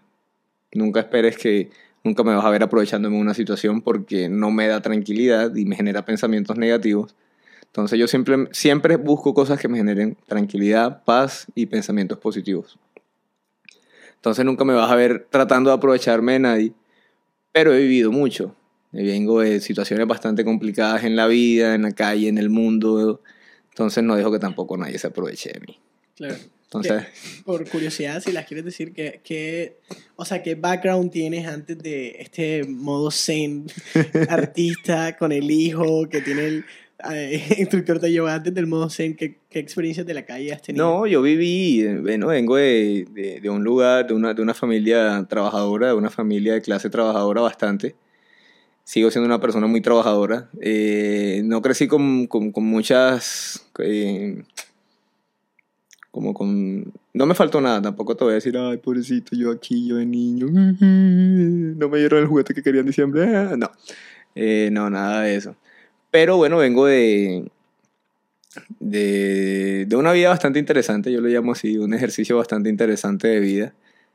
Entonces, Claro, sí, no, no me gusta mucho andar en el tema, sí, ya. Pero a, a lo que voy también es, o sea, es lógico también un poco la cultura del tatuaje hace un, un par de años venía como un mundo entre comillas underground o lo Ujú. ligaba mucho, entonces entiendo obviamente eh, qué Ah, experiencia. ok, ok, ok, ok. Eh, bueno, el, el- el underground mío fue en el ejército. Eh, fue en el barrio, fue, vengo de- del centro, de la zona de Chiquinquirá, que son barrios eh, de, de, de muchas familias trabajadoras, de muchas familias con perrenque echada para adelante. Entonces crecí en eso. Yo no te voy a decir que yo crecí en la droga, que crecí en los problemas, que en las pandillas, no, pero sí lo vi. Claro, Entonces sí lo vi, lo tenía ahí de cerca, lo tenía en amigos que ya no están el día de hoy, lo tenía en conocidos que ya no están el día de hoy. Entonces esa misma experiencia de, de haber estado en todos esos lugares me da, me hizo buscar dónde sí quería estar. Que todo el mundo dice, no, es que yo no quiero estar ahí, yo no quiero estar ahí, yo no quiero ser así, pero poco hacen por no, por no serlo, por no estar.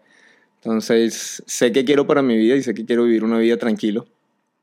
Y todo lo que hago lo enfoco en esa búsqueda de esa tranquilidad, de esa paz, de esa felicidad. Entonces, bueno, entonces esa es mi experiencia de vida, siempre buscar la paz, la tranquilidad y la felicidad. Entonces a mí me dicen, ¿qué, ¿qué buscas tú en la vida? Felicidad. ¿Qué buscas tu paz? ¿Qué busco yo? Tranquilidad. Y cualquier cosa que me quite esas tres está atentando directamente contra mí. ok, me gusta. Bueno, y, y en el día a día del, de, del Tao, que no se llama tatuador, pero que tatúa gente, por lo menos por diversión, em, ¿cómo funciona realmente? O sea, que te levantas, tal, llegas a, a, a tu estudio y, y llega, empieza a llegar gente o ya Bueno, está? yo trabajo por citas hace mucho tiempo. Ajá. Es muy raro que, que yo llegue al local y no, o llegue al estudio si no tengo citas. Si no tengo citas, no llego. Tengo mi oficina al lado del estudio, entonces ahí me pongo a pintar, a dibujar, a diseñar, a investigar, a organizar correos, a estar en los proyectos en los que estoy trabajando, varias propuestas audiovisuales y vari- y varios libros en los que estoy trabajando. Eh, el día a día de Gustavo Paternina, ahí sí soy bastante disciplinado conmigo mismo. Sí, me practico mucho la autodisciplina y eso me ha ayudado mucho. Me levanto, en este momento, bueno, que vivo con mi hijo, me mudé más lejos de donde yo estaba, ahora estoy viviendo en soledad. Eh, me levanto a las 4 y cuarto de la mañana, llego a la piscina a las 5, nado de 5 a 6, mi hijo nada de 6 a 7.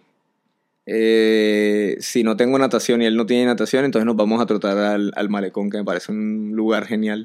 Defiendo la gestión que, ha hecho la ciudad para estar en que este tipo de lugares existan.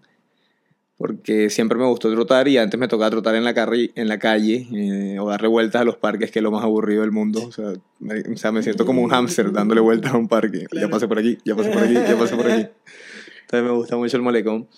Eh, no desayuno, practico el ayuno intermitente. Realmente eh, trato de, de almorzar y que mi última comida por muy tarde sea a las 8 o 9 de la noche. Entonces no vuelvo a probar alimentos sino hasta el otro día. Es un proceso de desin- desintoxicación constante que se hace con el cuerpo. ¿Ya sé cuánto estás en ayuno intermitente? En- bueno, hace cuatro años alcancé a estar en 95 kilos mal ganados, eh, de pura grasa y alcohol y sustancias, azúcares, dulces, mecato.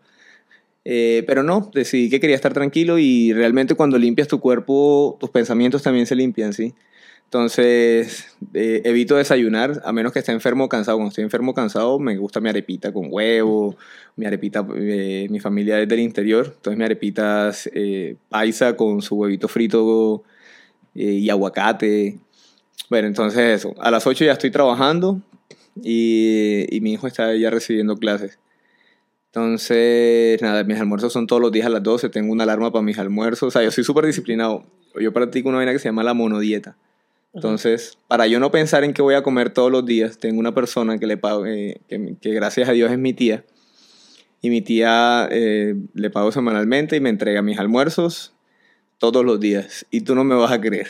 Yo todos los días almuerzo lo mismo desde hace dos años. Bueno, pero ahí hay algo de monotonía. Que eh, eso es interesante porque me había dicho, y, y, lo pensé enseguida, pero no lo dije, que le tienes un poco de ajá, miedo a la monotonía más que todo circunstancial, de, me imagino, de contexto y de cosas, pero si, si uno hace también todo el tiempo, todo es distinto, se te revienta la mente, o sea, se te va la capacidad de, de, pensar, de decidir, literal es una capacidad limitada que, que uno no debe estar gastando. Uh -huh. Está comprobado que, que, es limitado, entonces también como que te iba a preguntar qué, qué cosas tenías que repetir porque no es como que, no, sí, un día no, me no, no, se, cepillo con los dedos del pie y otro con la mano. No, no, soy súper disciplinado. Todos los días almuerzo lo mismo desde hace dos años. ¿Qué almuerzas? Eh, granos, Ajá. eh, sean frijoles, sean lentejas y ensalada. Pero ensalada fuerte, o sea, no es que me sí, como sí. una porcioncita de frijoles, no, es un platado de frijoles grandísimo o de lentejas grandísimo. Y, entonces todos los días almuerzo lo mismo. Y mi ensalada, me encanta el brócoli, el brócoli tiene, tiene propiedades muy, muy curativas para el cuerpo. O sea, la, los vegetales como tal curan, ¿sí? Todos los vegetales, todo lo que tenga color, verdes, rojos, todo eso cura. Entonces me gusta comer alimento que me cure. Yo porque por el yoga, estudié ayurveda y cosas así. Claro. Entonces, soy así, en esa parte estoy todo como zen, todo espiritual. Todo ahí mindfulness. Entonces, eso. Y ceno lo mismo, leche de almendras con granola. Pero soy tan disciplinado que tengo mis días en los que no. Entonces yo me programo, los domingos siempre trato de comer lo mismo, un plato vegetariano que vende en un restaurante árabe aquí que me encanta. Eh, pero por ejemplo, si, me, si un día me enfarro y me pego esa farra y en el otro día no quiero saber nada ni de frijoles ni de ensalada, me puedo comer. Soy vegetariano 95%, entonces ese 5% es una carne asada de un restaurante que me gusta mucho, eh, un pollo broster que me gusta mucho de otro restaurante o chicharrones. no sé por qué sabía que iba a decir chicharrones. Sí, porque entonces... conozco personas que son así como el, el 90% vegetarianos, pero cuando. De eso. Hay situaciones que cuando es carne. Así. La carne me gusta termi eh, término azul, o sea, vuelta y vuelta, sellada y sírvalo ahí, que se hace muy mejor. Ajá, ajá. Ok. ¿Y, y cómo entonces tengo, tengo, tengo, eso, tengo cosas que, que soy muy, muy disciplinado. Tengo. Eh, mis zapatos son el mismo par de zapatos pero todos son el mismo par de zapatos. Tengo, entonces, entonces, tengo todos mis pares de zapatos. Tengo mis zapatos de running, que son solamente para running. Tengo los zapatos de gimnasio, que son solamente zapatos de gimnasio. Y tengo, pues, las sandalias con las que voy al playa, con las que voy a bucear. Pero todo lo demás es lo mismo. Lo mismo. Es igualito. Entonces, siempre... Es lo mismo. Ah, unos Vans de diferente color, ¿qué? No, no. Ah, son negros todos. Todos mis Vans son negros. Ahora mismo... O sea, tengo seis pares. Lunes, martes, miércoles, jueves, viernes. No, no, cuando se ensucian. cuando, ya me que, cuando, ya ten, cuando ya me quedan dos pares, ahí cojo y llevo los otros tres a lavar y ya okay. comienzo. Tengo el mismo jean.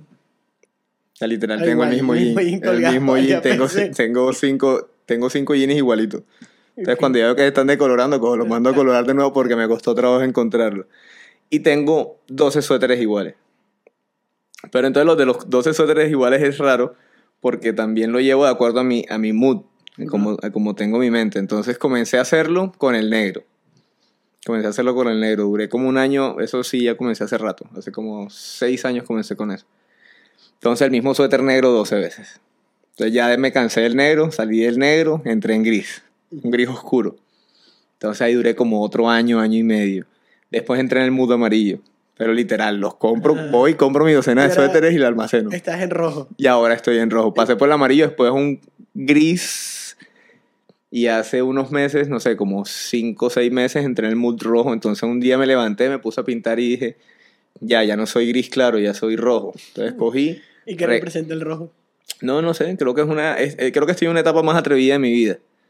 Sí, entonces los colores son, los, los relaciono con eso. Estoy, pasé una etapa de, de mucha meditación que fue cuando duré como un año y medio en- con amarillo, que es como el color preferido por el yoga. Em, después estuve en el gris, que fue el momento, listo, ya pasé una meditación, estoy súper tranquilo, voy a crear, voy a organizar mis ideas, tan, tan, y ahí fue donde duré con el gris clarito. Y un día me desperté y me vi al espejo y me vi con el gris, gris clarito y dije, no, ya no soy gris claro, soy rojo. Ya. Entonces cogí, me fui, me compré mi docena de suéter rojo y todos los días el mismo suéter. Tengo días de descanso. Entonces le digo, tengo días, tengo días en los que yo descanso de mí. permitido usar otra camiseta. Exactamente, entonces tengo un suétercito azulito, pero es, el, mi- es de la misma marca, la misma empresa, el mismo todo. todo, todo. Ok. Entonces tengo uno azulito, uno lila. Yo nunca he usado colores pasteles. Ya saben que cuando lo vean de color pastel está de break. Estoy, es- literal estoy de break, entonces o me vengo para la galería y no voy a trabajar, entonces me traigo un suéter más clarito. Tengo, antes de que mi hijo viviera conmigo, tenía un día en el que no hacía más nada, sino me levantaba, iba, trotaba, o sea, era el día que más hacía, pero era mi día de descanso. Entonces ya ese día eh, soy de las personas que le gusta comer solo. Voy a un restaurante solo a comer.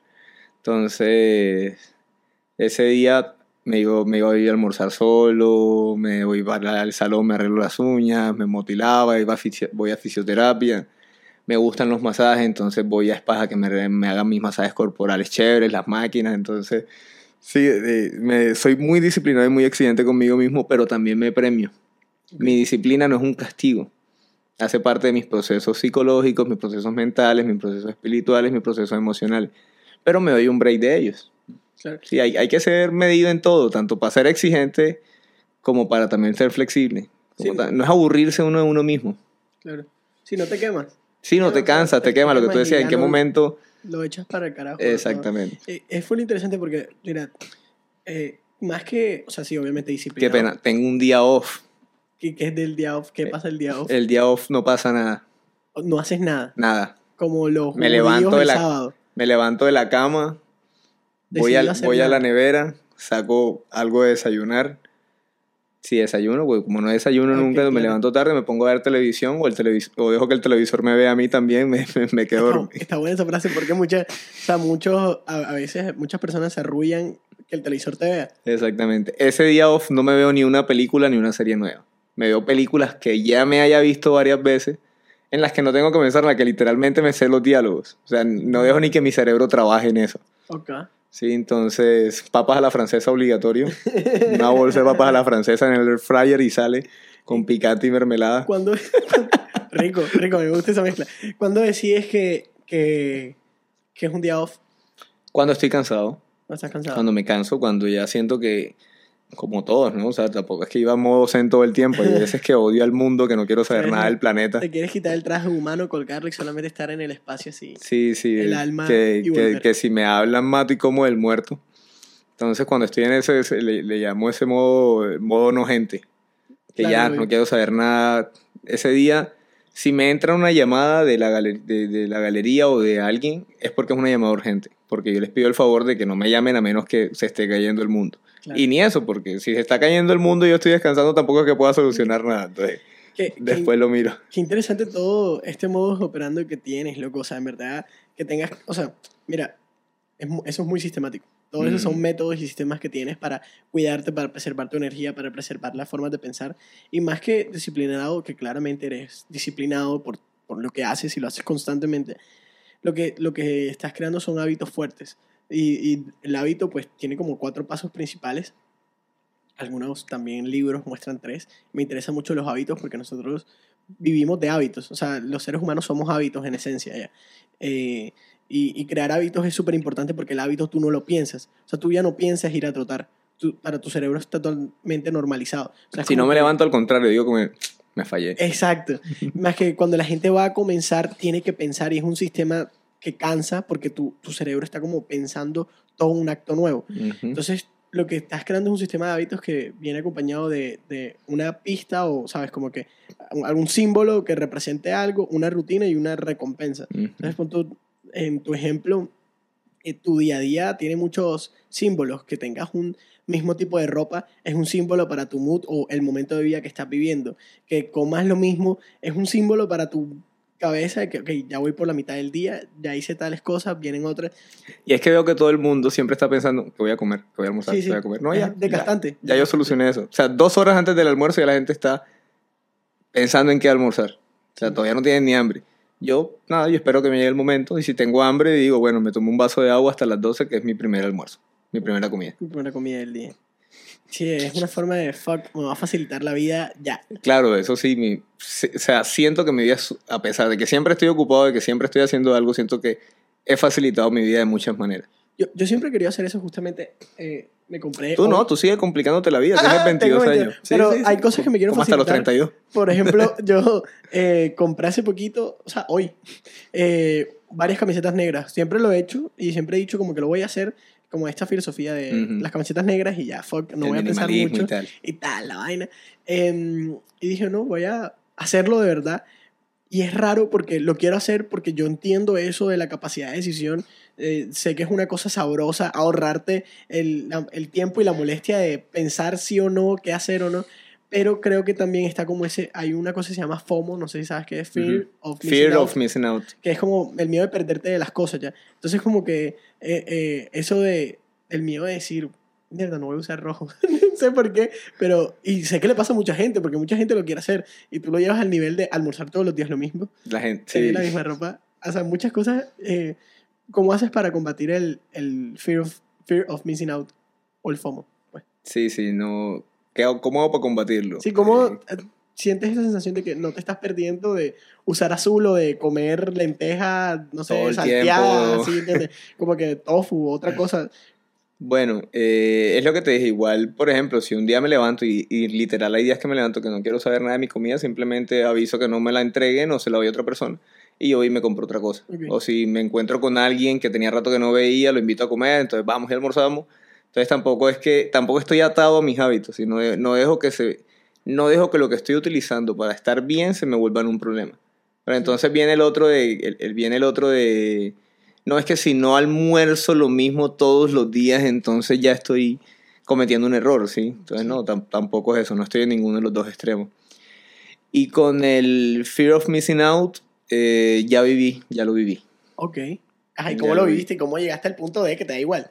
Porque yo quiero hacer eso. Al principio no me daba igual, al principio Ajá. me daba muy duro. Eh, que fue hace cuatro años que comencé todo este proceso de cambiar mi vida. O sea, no es que yo toda la vida haya vivido así. Yo hace cuatro años tomé la decisión de que iba a buscar lo que me sirviera a mí y no lo que le sirviera a la gente que me ve.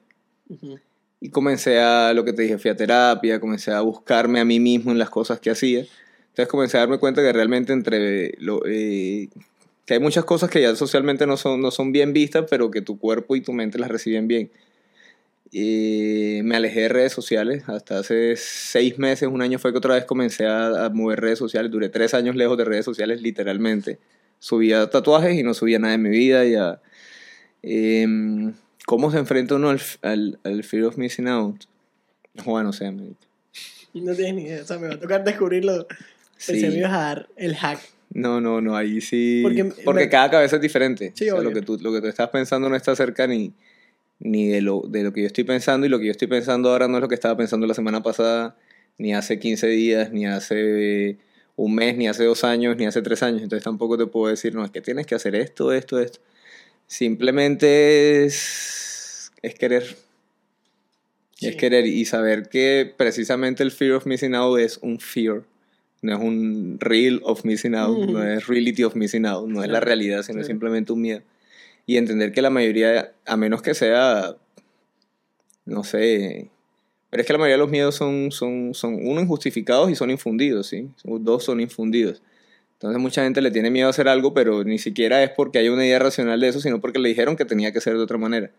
Entonces cuando aprendes a o diferenciar qué es un miedo y qué es una realidad, creo que comienza, ahí es donde comienza el ejercicio realmente de qué es lo que es real para mí y qué es lo que me da miedo, porque me dicen o, o por, lo que, o por lo que yo mismo i- eh, irracionalizo. Entonces, Claro. no sé, O sea, la verdad no tengo ni idea. es como una lucha con el paradigma. Simplemente es eso.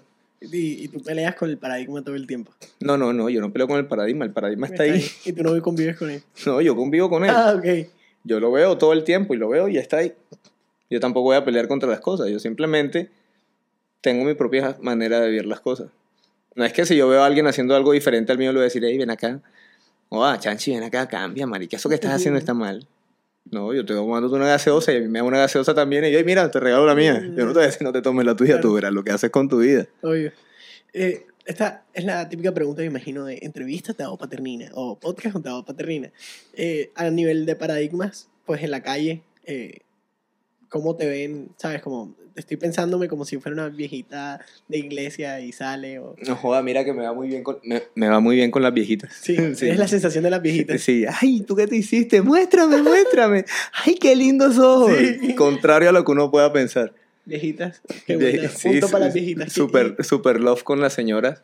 Soy, eh, podría decir super love con las señoras de, de 60 años hacia arriba, súper, súper bien.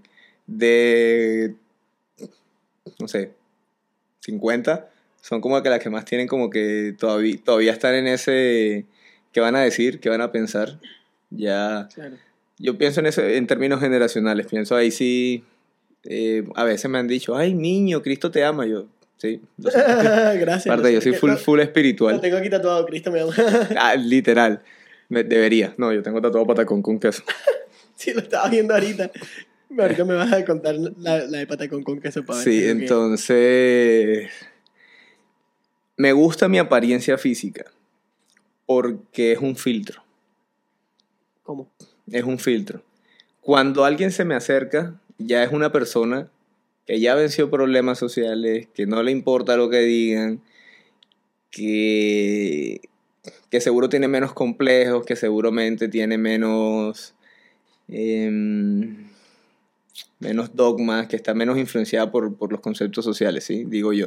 Entonces, cuando alguien se me acerca, ya es una persona que yo considero una persona bien. ok. O sea, la- la- rápido. es sí. que me hace facilitar la vida mucho. Sí, es que- Tengo tatuajes para filtrar a la gente. Sí, entonces cuando alguien se me acerca ya es una persona que ya ha superado ciertas barreras sociales y está en otro mood mental, en otro mood social. Entonces las personas que no se me acercan son, uy, no, que, uy, mira ese muchacho tatuado, uy, no, esa es alguien que no quiero cerca de mi vida. Gracias por no acercarse, Ok. se lo agradezco. Y porque si llegan con esa mala energía de me ven y se hacen una, una idea mala de mí, yo no tengo tiempo para andar solucionándole lo, y o explicándole a las personas qué clase de persona soy. Que piensen mal de mí me encanta porque ya esa persona no se me va a acercar a mí, seguro esa persona piensa mal de todo. Entonces es un filtro para evitar personas con complejos, personas acomplejadas, problemáticas, conflictivas, chocantes. ¿Qué, ¿Qué problema te ha sucedido? ¿Qué encontrón así como que... O no te sucede realmente? No, a veces puede que me digan algo, pero Pero qué, o sea, ¿quién? o- igual, para igual de yo soy los que pienso, no, la gente hay señoras que me miran, ay, pobre muchacho. Entonces yo es como que, no te- uno no tengo tiempo ni energía para estar Claro. explicando a la señora por qué esto es un estilo de vida que yo decidí adoptar. No, no tengo tiempo para eso. Bastante estoy ocupado en mi vida. Me gusta mi vida y me gusta ocuparme en ella. No me meto en la vida de los demás.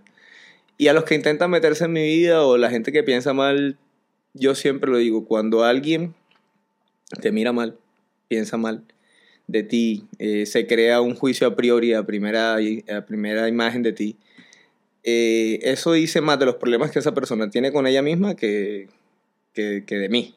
Entonces Claro. cuando alguien me dice, ay, no, qué muchacho, ¿cómo se hizo eso?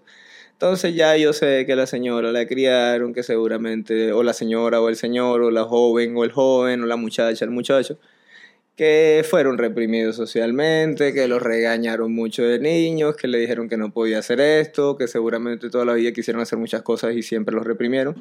Entonces yo, ay, pobrecita. No te interesa. Sí, no me interesa, o sea, Claro. cero tiene que ver conmigo. Ya que yo me tome cada comentario que me haga una persona y, y me lo tome a personal, pues bueno, ya estoy jodido, sí, el problema es mío. Los haters en redes sociales, hola, culo feo, pareces un monstruo. Ey, eso es lo mejor del mundo. Tú coges, entras, haces un screen capture para aprenderte el nombre de la persona, borras el comentario, buscas después el comentario con la imagen, la persona y lo bloqueas de redes sociales.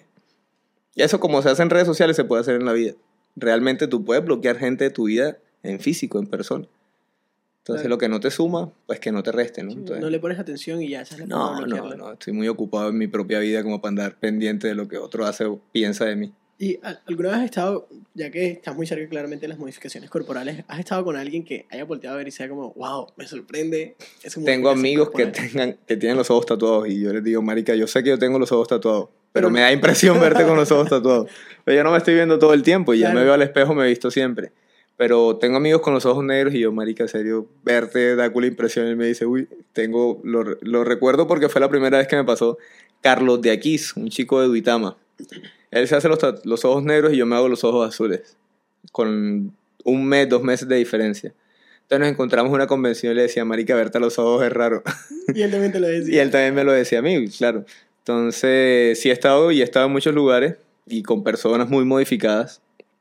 Cuando yo comencé a modificarme, yo era tabito, porque ya todos los demás tienen ya cuernos, orejas en punta. Eh, hay un chico que fue muy famoso en Colombia por salir en, en Nat Geo, que era Caim. Y parché con él, andábamos con él. Y yo era como, ay, yo nada más tengo los ojos tatuados y la lengua partida Sí, por la mitad. él tiene protuberancias y todo el Sí, sentido sí. y la vuelta. Entonces sí, sí, me causa impresión también. Y, y a veces como que se te olvida que tienes los ojos, bueno, no, ya los tienes hace rato, pero no sé si se te olvidaba alguna vez que tenías los ojos tatuados tal, y te fuiste a ver el espejo y fue como mierda. Al, pri- al principio no fue fácil. Se Sí. digo que. Y lo digo abiertamente, no tengo ningún problema. Los primeros tres meses fueron fatales en mi vida. Cuando me tatué los ojos, tenía 24 años. Ya, uy, carajo, ¿cómo pasa el tiempo? 24, 25 años. Sí, como 25. Y toda la vida te has visto de una manera en el espejo. Toda la vida te has visto de una manera. Todos los días te levantas, te cepillas la- los dientes, te peinas y ves una persona. Y un día te levantas y ya no eres esa persona. Fueron tres meses fatales, crueles. ¿Qué me ayudó a mí a salir de, de, de ese, de ese problema? Que la gente me decía, ay, se te ven bien, se te ven bien. Y la que era mi pareja en aquel entonces, se te ven bonitos, oye, qué chévere, difícil, pero ahí te vas adaptando. Que mi, mi, mi mismo padre me dijo que a mi padre no le gustaban los tatuajes. Me dijo, no jodas, pero se te ven bien. No me gustan, pero se te ven bien. Claro, eso es una gran Y él ayuda. no me gusta, pero se te ven bien, no me gusta, pero se te ven bien. Me decía, listo, no me tienen ni siquiera. eh, no le tienen que gustar a la gente, pero se me ven bien. Claro. Sí, no sé, parece que en, en- en esos tres meses el mundo se puso de acuerdo en apoyarme emocionalmente con mi decisión. o sentían lástima y me lo decían por lástima, no sé. Había un grupo en WhatsApp, todo el mundo, la verdad. digan. No, Apoyo a Tao, no, número creo, creo que no existía el WhatsApp en aquel Ah. entonces. Correo. Sí, se enviarían correos electrónicos o en Facebook, no sé, eh, zumbidos por Messenger, que eso es mucho más viejo. Entonces eso me, me ayudó mucho, sí, eh, fue, fue difícil, fue difícil. De hecho, me hago a la idea y lo comienzo a aceptar y dejo de usar gafas oscuras en la mayoría de los espacios públicos como hace cuatro años de 4 a 5 años. O sea que duré 4 o 5 años todavía escondiéndome de, de mi propia decisión. Wow. Sí, no, no fue fácil. De hecho, cuando viajaba en moto, que cuando, cuando viajé en moto, eso fue en enero del 2017, a hoy 5 años, todavía usaba bastantes gafas en lugares públicos. Qué viaje. Antes de- Estuviste mucho tiempo. Sí, sí, fue, no fue fácil, porque es que también me da miedo el rechazo social. Yo no te estoy diciendo que, que yo toda la vida haya sido la persona que soy hoy, y me, me encanta eso. Yo pasé por todos mis procesos, pasé por momentos difíciles, momentos duros. Por eso te digo, tú dale, tienes 22 Eh. años, papi, te quedan como 10 años todavía. Reviéntate hasta que no puedas más. Sí, reviéntate, reviéntate y dale, y sin miedo, hazlo. Que bueno, que al- algo sale, y si no sale nada, pues por lo menos lo hiciste. No te quedas con la duda toda la vida de, de, de que hubiera sido. Entonces, incluso viajé por muchos lugares. Cuando la primera vez que estuve en Europa todavía utilizaba muchas gafas. Y me ayudó a estar en Europa porque literalmente allá nadie te mira. Sí. Nadie te mira. Mientras aquí yo paso por un lugar y todo el mundo me queda mirando. Allá yo pasaba y era como, ah, Y, y no solo eso, no solamente que tal vez no te presten la misma atención, sino que no estás en tu contexto. Entonces no te estás encontrando las personas que anteriormente te conocían con Tao y sus ojos normales, por así decirlo, entre comillas. Entonces como que no tener que dar explicaciones, no sentirte cohibido. Sí, no, y, mucho y hay, menos, y hay menos complejos también por, menos complejos por parte de la sociedad. Tiene menos miramientos, todo es como más aceptable. Claro. Entonces, Pregunta así bien, es bien boba la pregunta y tal vez me vas a decir no, pero te los podrías tatuar de blanco como un control Z así como para devolver. un control Z Sí. no. Sí me podría aplicar pigmento blanco para que bajaran un poco el color, pero sería riesgoso. Mm, ¿Por qué? Porque el, el, el ojo tiene pues su anatomía, tiene su forma. Y esto es pigmento que entra dentro del ojo. Entonces son, pone tú un centímetro cúbico más de volumen que no debería estar ahí. Entonces, claro. ponerlos blancos sería agregar otro centímetro cúbico, Claro, ya- centímetro cúbico de, li- de- de líquido y eso sí me puede traer un, un problema. Tengo amigos que se los han tatuado de diferentes colores, les ha ido bien. Yo corrí el riesgo una vez, suficiente por esta sí, vida. ya- sí, el ojo es una cosa muy... Sí, sí, ya me fue bien, doy gracias, chévere, me fue bien. Respiro, inhalo, doy gracias a Dios de que todo salió bien, pero no pienso arriesgarme de nuevo. Una pregunta que tal vez no te la han hecho exactamente sobre tus ojos. ¿Qué te ha dicho tu oftalmólogo? Bueno, eh, en el primer año me llevaron de caso clínico a un simposio de optometría o oftalmología, una de las dos a Medellín. Me mandaron viáticos, todo fue genial. Perfecto. Fue Sabroso. genial.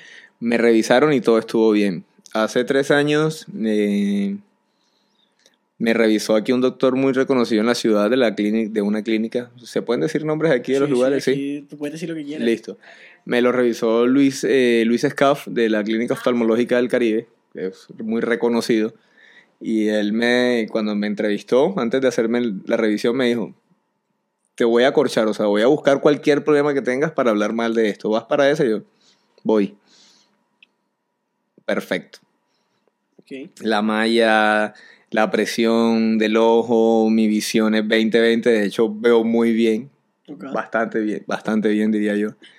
Eh, tengo una muy buena visión a distancia, muy buena visión de cerca y eso está perfecto. O sea, todo está 1A. Ok. No he tenido problemas de nada. Gracias a Dios. no creas, no es como que yo sabía que no iba a tener problemas. No, No, no, sí, yo, entré con todos los miedos del mundo, Obvio. pero igual lo hice. Y, y ya lo disfrutas. Sí, sí, ya, ya pasé por todo eso. Claro. Si me pongo gafas, de pronto sí. Y esto va a sonar, no- bueno, no feo, clasista, pero bueno, somos como somos. Si estoy en lugares céntricos de la ciudad, donde están los mercados, donde están los centros, porque el centro eh, hay muchos productos muy buenos a, a mucho mejores precios. Entonces, si me voy a comprar 4 kilos de, de almendra, pues me sale mucho más barato en el centro. Sí. Son 4 kilos de almendra. Obvio. Entonces, voy, voy y me busco mi almendra, me busco ahí frutas, vegetales de diferentes maneras. Eh, los almacenes, los distribuidores de la gente aquí están también allá. Entonces, cuando voy al centro me pongo mis gafas. ¿Pero por Porque qué? la gente es muy imprudente. Ok. La gente es muy imprudente. Y no es por hablar mal, yo amo ser de aquí, amo mucho a los costeños, pero los costeños somos un poquitico más imprudentes que, que otras regiones del país. Ok. Entonces la gente te agarra literal. Oye, muéstrame los ojos. Y yo, no me toquen. Porque entonces, como soy tan sistemático para muchas cosas, yo respeto mucho el espacio de las personas y no me gusta que me toquen si no conozco a la persona. Entonces aquí literal Sí, te te mandan la mano, o sea, oye, muestra. Entonces vas caminando y te Te voltean. vuelves y- una atracción en el centro. Sí, entonces... Vas al centro por ahí que eres la atracción. Sí, no, y me pongo, genial el tema del tapabocas, me pongo mi tapabocas, ya no se me ven los tatuajes de aquí, Claro, entonces me ya- pongo mi gafa, me pongo mi gorra, voy, hago lo que tengo que hacer y salgo. Ah, Bueno, Pero es más un tema de, de, de, de mi seguridad personal y de que la gente no me esté hablando tampoco, o sea, diferente es que entables una conversación fluida y amena. ¡Ey, muestra! ¡Joda, culos de ojos, man! Entonces, me lo imaginé ya en pleno. Sí. Sí, tal cual. Me- Eh, Oye, que, espera, una vez me hicieron una entrevista y una de las escenas fue ponerme en el Paseo Bolívar en la zona de tráfico y ponerme quieto mirando la cámara. Entonces la gente pasaba y, Y eh, fue una escena muy bonita. Porque la gente pasaba y me quedaba mirando, algunos volteaban, otros por allá secreteaban. Y dije, "Ey, mira los ojos de ese man. Entonces la gente iba caminando y era como, Claro, claro, claro. se quedaba mirando. Fue un ejercicio bonito. Me parece curioso que, que, que hubieras dicho el centro. Pensé que cuando decías como zonas más céntricas, tipo centros comerciales y cosas así. Ah, no, ya los centros comerciales. suerte. Sí. Y una pregunta bien políticamente incorrecta que me fascina ese, ese tipo de preguntas. Eh, o sea, obviamente por el aspecto como socialmente impresiona el tema de que no te atraquen. Eh, ¿Tú sientes que eso te ayuda a que no te atraquen? o sea, ¿sabes? Como que... va- O sea, sí. No, no, pero espera, espera, porque- sí, sí. Porque claramente como tienes algo como es impactante, te van a relacionar con una persona mucho más ruda, como pandillas, tatuajes. Entonces, como, tal vez va tatuado y es como que puede ir rebolo eh, 3 de la mañana. No, no, rebolo, suave. de No, ya, ahí sí, ya, ya, ya ahí es otro tema aparte de la seguridad. Eh, pero sí, eh, me han dicho que soy una persona a la que evitas atracar. Claro, obvio, o sea, totalmente. Si hay, tres si hay dos personas en una calle y una soy yo, la otra por descarte. Sí, no, nosotros somos reatracables, mira. Sí, sí, no, eh, sí. Eh, pero sí, sí me ha, ayudado un me ha ayudado bastante con el tema de la seguridad. Sí, no me quejo. qué raro, ¿eh? qué particular. Em, sí, e- eso lo he visto. Aparte que bueno, si estoy aquí en Barranquilla me conocen muchas personas, entonces es como, ah, no, no, no, es Tau. Estaba- no la atraques, no la atraques, está bien. Sí, me ha pasado. Claro, claro. Pero viste, si, te- si tenía sentido mi pregunta, que yo No, que sí, iba a ser sí, un sí. poco rara. Claro, pero también, ah, mira, es Tau, no, cóbrale más. Ah, Entonces mando, al- mando al- le, pido el favor a alguien que vaya a comprar Claro, en vez de ir yo. que no te conozcan. Man, y bueno, nada, háblame. Te habla, ah, bueno, me tienes que decir eh, patacón con queso. Eh, pero quiero hablar también como de los tatuajes, porque Ujú. ajá, sé que igual te preguntarán siempre lo mismo, pero obviamente quiero saber qué es que tu trabajo sea tocar gente, ¿sabes? Como que tocar gente, escuchar las historias, o es muy íntimo, una vaina muy íntima. Y además de que no solamente íntimo ese sentido, sino que incluso cuando tú vas al psicólogo y tú tienes terapia, la gente que va al psicólogo y que tenga terapia, cuenta en general todo, por así decirlo. No, Juan, no te traje el libro, de haberte traído. Tenía que haber traído el libro, pero no importa, lo tendremos y, y yo mostraré. Este, eh, pero cuando la gente se va a tatuar algo, entre el cúmulo de cosas que le suceden, que son eh, impactantes, que son impresionantes y tal, o sea, si te vas a tatuar una vaina es porque, pues, pucha, esa es la vaina, ¿sí me entiendes? Supremamente importante. O sea, la gente viene a contarte siempre las cosas que más le marcan la vida para que tú los marques a ellos. Eso, bueno, tanto así, me dio material para escribir un Claro, libro y tengo material como para dos más, pero no, ya, ya escribí uno de esos, ya por ahí estuvo bien. Eh, ¿Cómo, cómo? O sea, ¿qué? ¿Qué- qué- Cuéntame una historia bacana. Una historia bacana que te haya pasado de cualquier forma, de tanto que pueda dar miedo, que te pueda dar risa, tanto romántica. me, me, gusta, me gusta contar una historia de un chico que estaba en su casa y la novia llega, pero él no est- estaba en su casa con otra chica. Ok. Al man lo cogen caído. caído, o sea, bueno, caído no, adentro. Con las manos, no en la masa, sino en otra parte. las manos en las... Eh, Entonces, no, eso man, el problema, lo recuerdo porque fue un domingo en la mañana, siempre lo voy a recordar. Y la, bueno, se le arma el problema, la murga, tan, tan, "Ahora te voy a dejar, ya, esto no va más, me parece y tal. No, mi amor, fue solo esta vez, listo, toda la película del romance, ¿no? 10 de la mañana, WhatsApp. Tavo, ¿cómo estás? Y tal, me quiero hacer un tatuaje. Domingo, bien, yo acabo de llegar a una rumba bacana. Eh, sí, claro, ¿qué te quieres hacer? No es que me da pena. Yo, che, ¿qué se quiere hacer este man? No, es que me quiero hacer unas iniciales. Y yo, che, bacano, estás enamorado, hazte unas iniciales. No, marica, es que me las quiero hacer en el pene. Ándale. Yo, ¿cómo así, y tú. Y yo dije, ñera, ¿será que este man es...?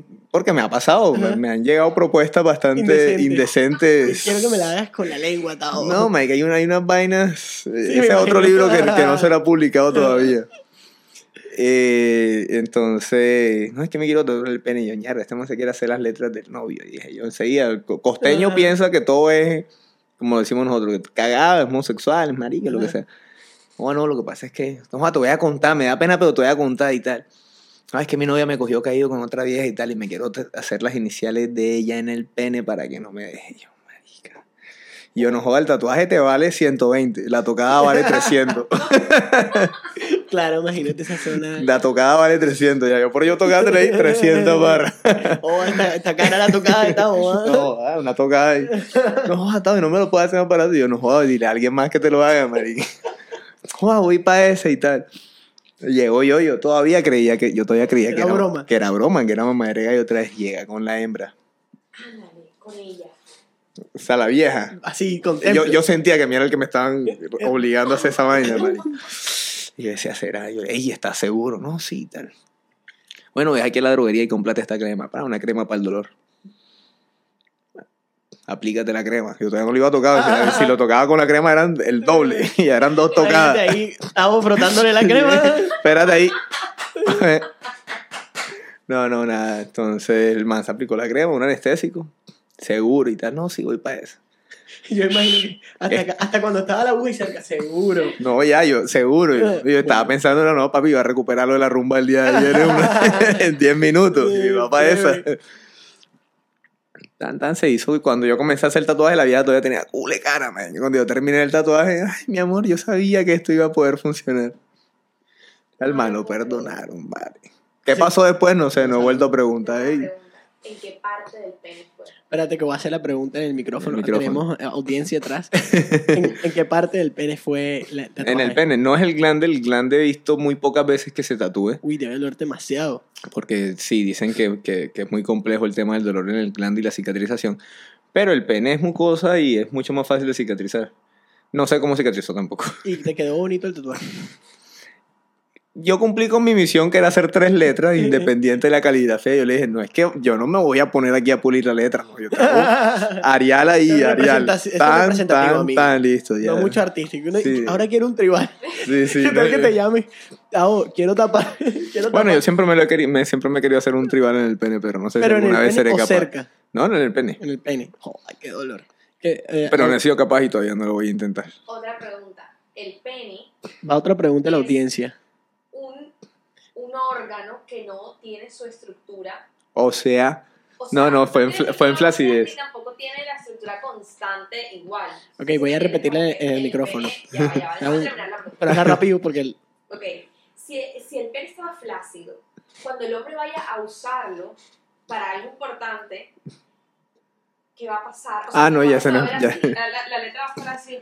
aquí la pregunta es que si, como yo, yo hice el tatuaje y el, y el, y el pene estaba flácido, ¿Qué ¿cómo, ¿cómo se vería cuando el pene creciera? No, no sé. No sé, no es mi problema. Si hay, cosas, hay, hay que no son mi problema, sí. A mí me dicen, haz, yo hago.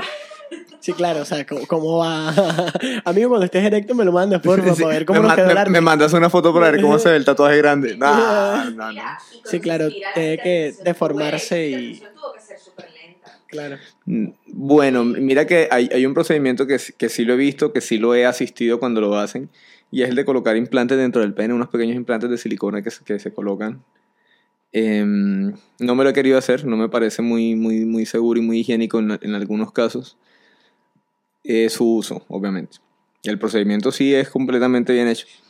Pero... eh, no, las cosas se hacen. ya, ya, miran ahí cómo Sí. funciona, si funciona o no funciona. Eso no hay problema.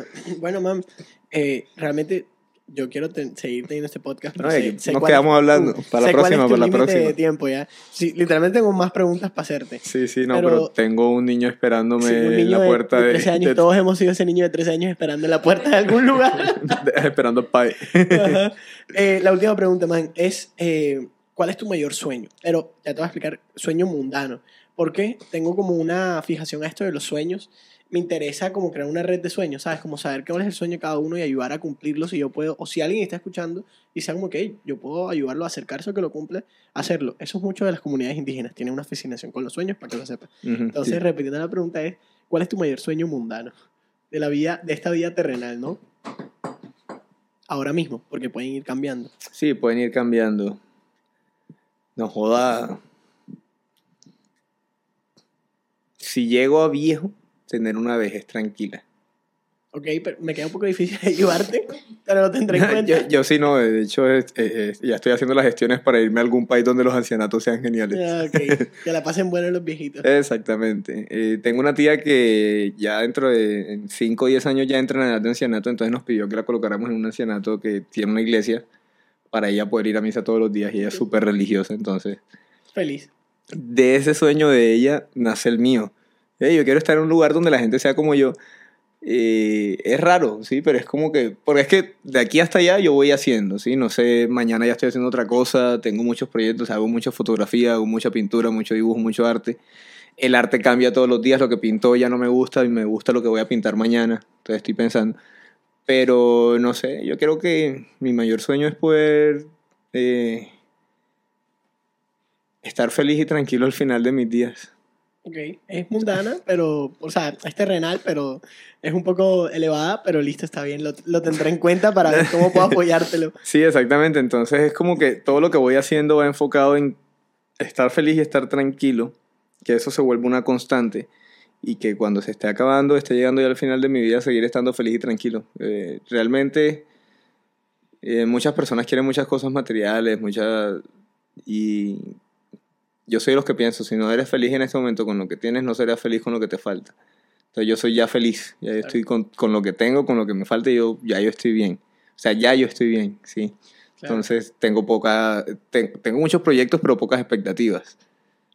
Sí, Ok, eh, me gusta. Lo necesito.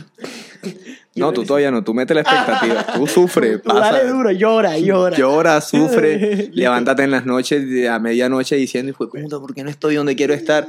Porque eso va a ser parte del proceso para, para llegar Claro, donde obvio. realmente quieres estar. Obvio. Sí, ese, ese dolor, ese llanto, ese, no, no, ya, ya esto no es lo que quiero, quiero otra vaina, yo no quiero estar así, yo quiero otra vaina. Todo eso va a ser parte de tu proceso. Y yo no estaría aquí si no hubiera pasado por muchas noches en las que no pude dormir llorando. Claro. Ya yo pasé por ahí, entonces tú dale, dale, tú estrellate.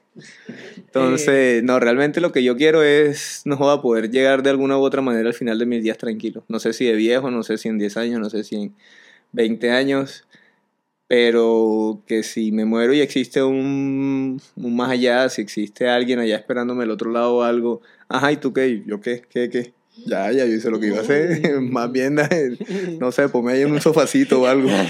San Pedro, ven, yo te tatúo lo que tú quieres. Venga, yo lo tatúo. Sí, o sea, mi mayor sueño mundano es seguir disfrutando y estando bien todos los días de mi vida. Claro. Eh, bueno, antes, perdón, rápido, patacón con queso, que me quedaste ahí faltando. Comfort Food. Core for food. Sí, yo tengo Comfort Place, que es mi lugar de donde estoy bien conmigo mismo, donde cuando todo se me viene a la mierda, todo el mundo se me viene encima, tengo un lugar donde estoy seguro y tranquilo. entendí, claro. y el patacón con queso es mi comfort food. O sea, el día que odio al planeta, que no quiero saber nada de nadie, que estoy que destruyo, que, que todo es una mierda, que el que me saludan y es un imbécil el que me saluda, si la gente respira, digo, ¿por qué respiras, imbécil? Patacón con Ese queso. día que odio todo, me siento, me como unos patacones con queso y arranco de ¿El ser. queso rayado o cortado en bloque? Cortado en bloques, Ya. asadito, Ah, sí, asadito. sí. Ok. Asadito, breve. asadito. Ey, hermano, en verdad te agradezco full el tiempo. Yo sabía que, que iba a ser una vaina muy interesante. Un abrazo para ti. Y Gracias, gracias, nada, gracias por la invitación. Por, el tiempo. en estos días te traigo el libro, qué pena no, no lo No, tuve ahí en cuenta. Y nada, seguimos ahí en contacto para ver qué cosas buenas siguen pasando. Con el Tavo Paternina. ¡Woo!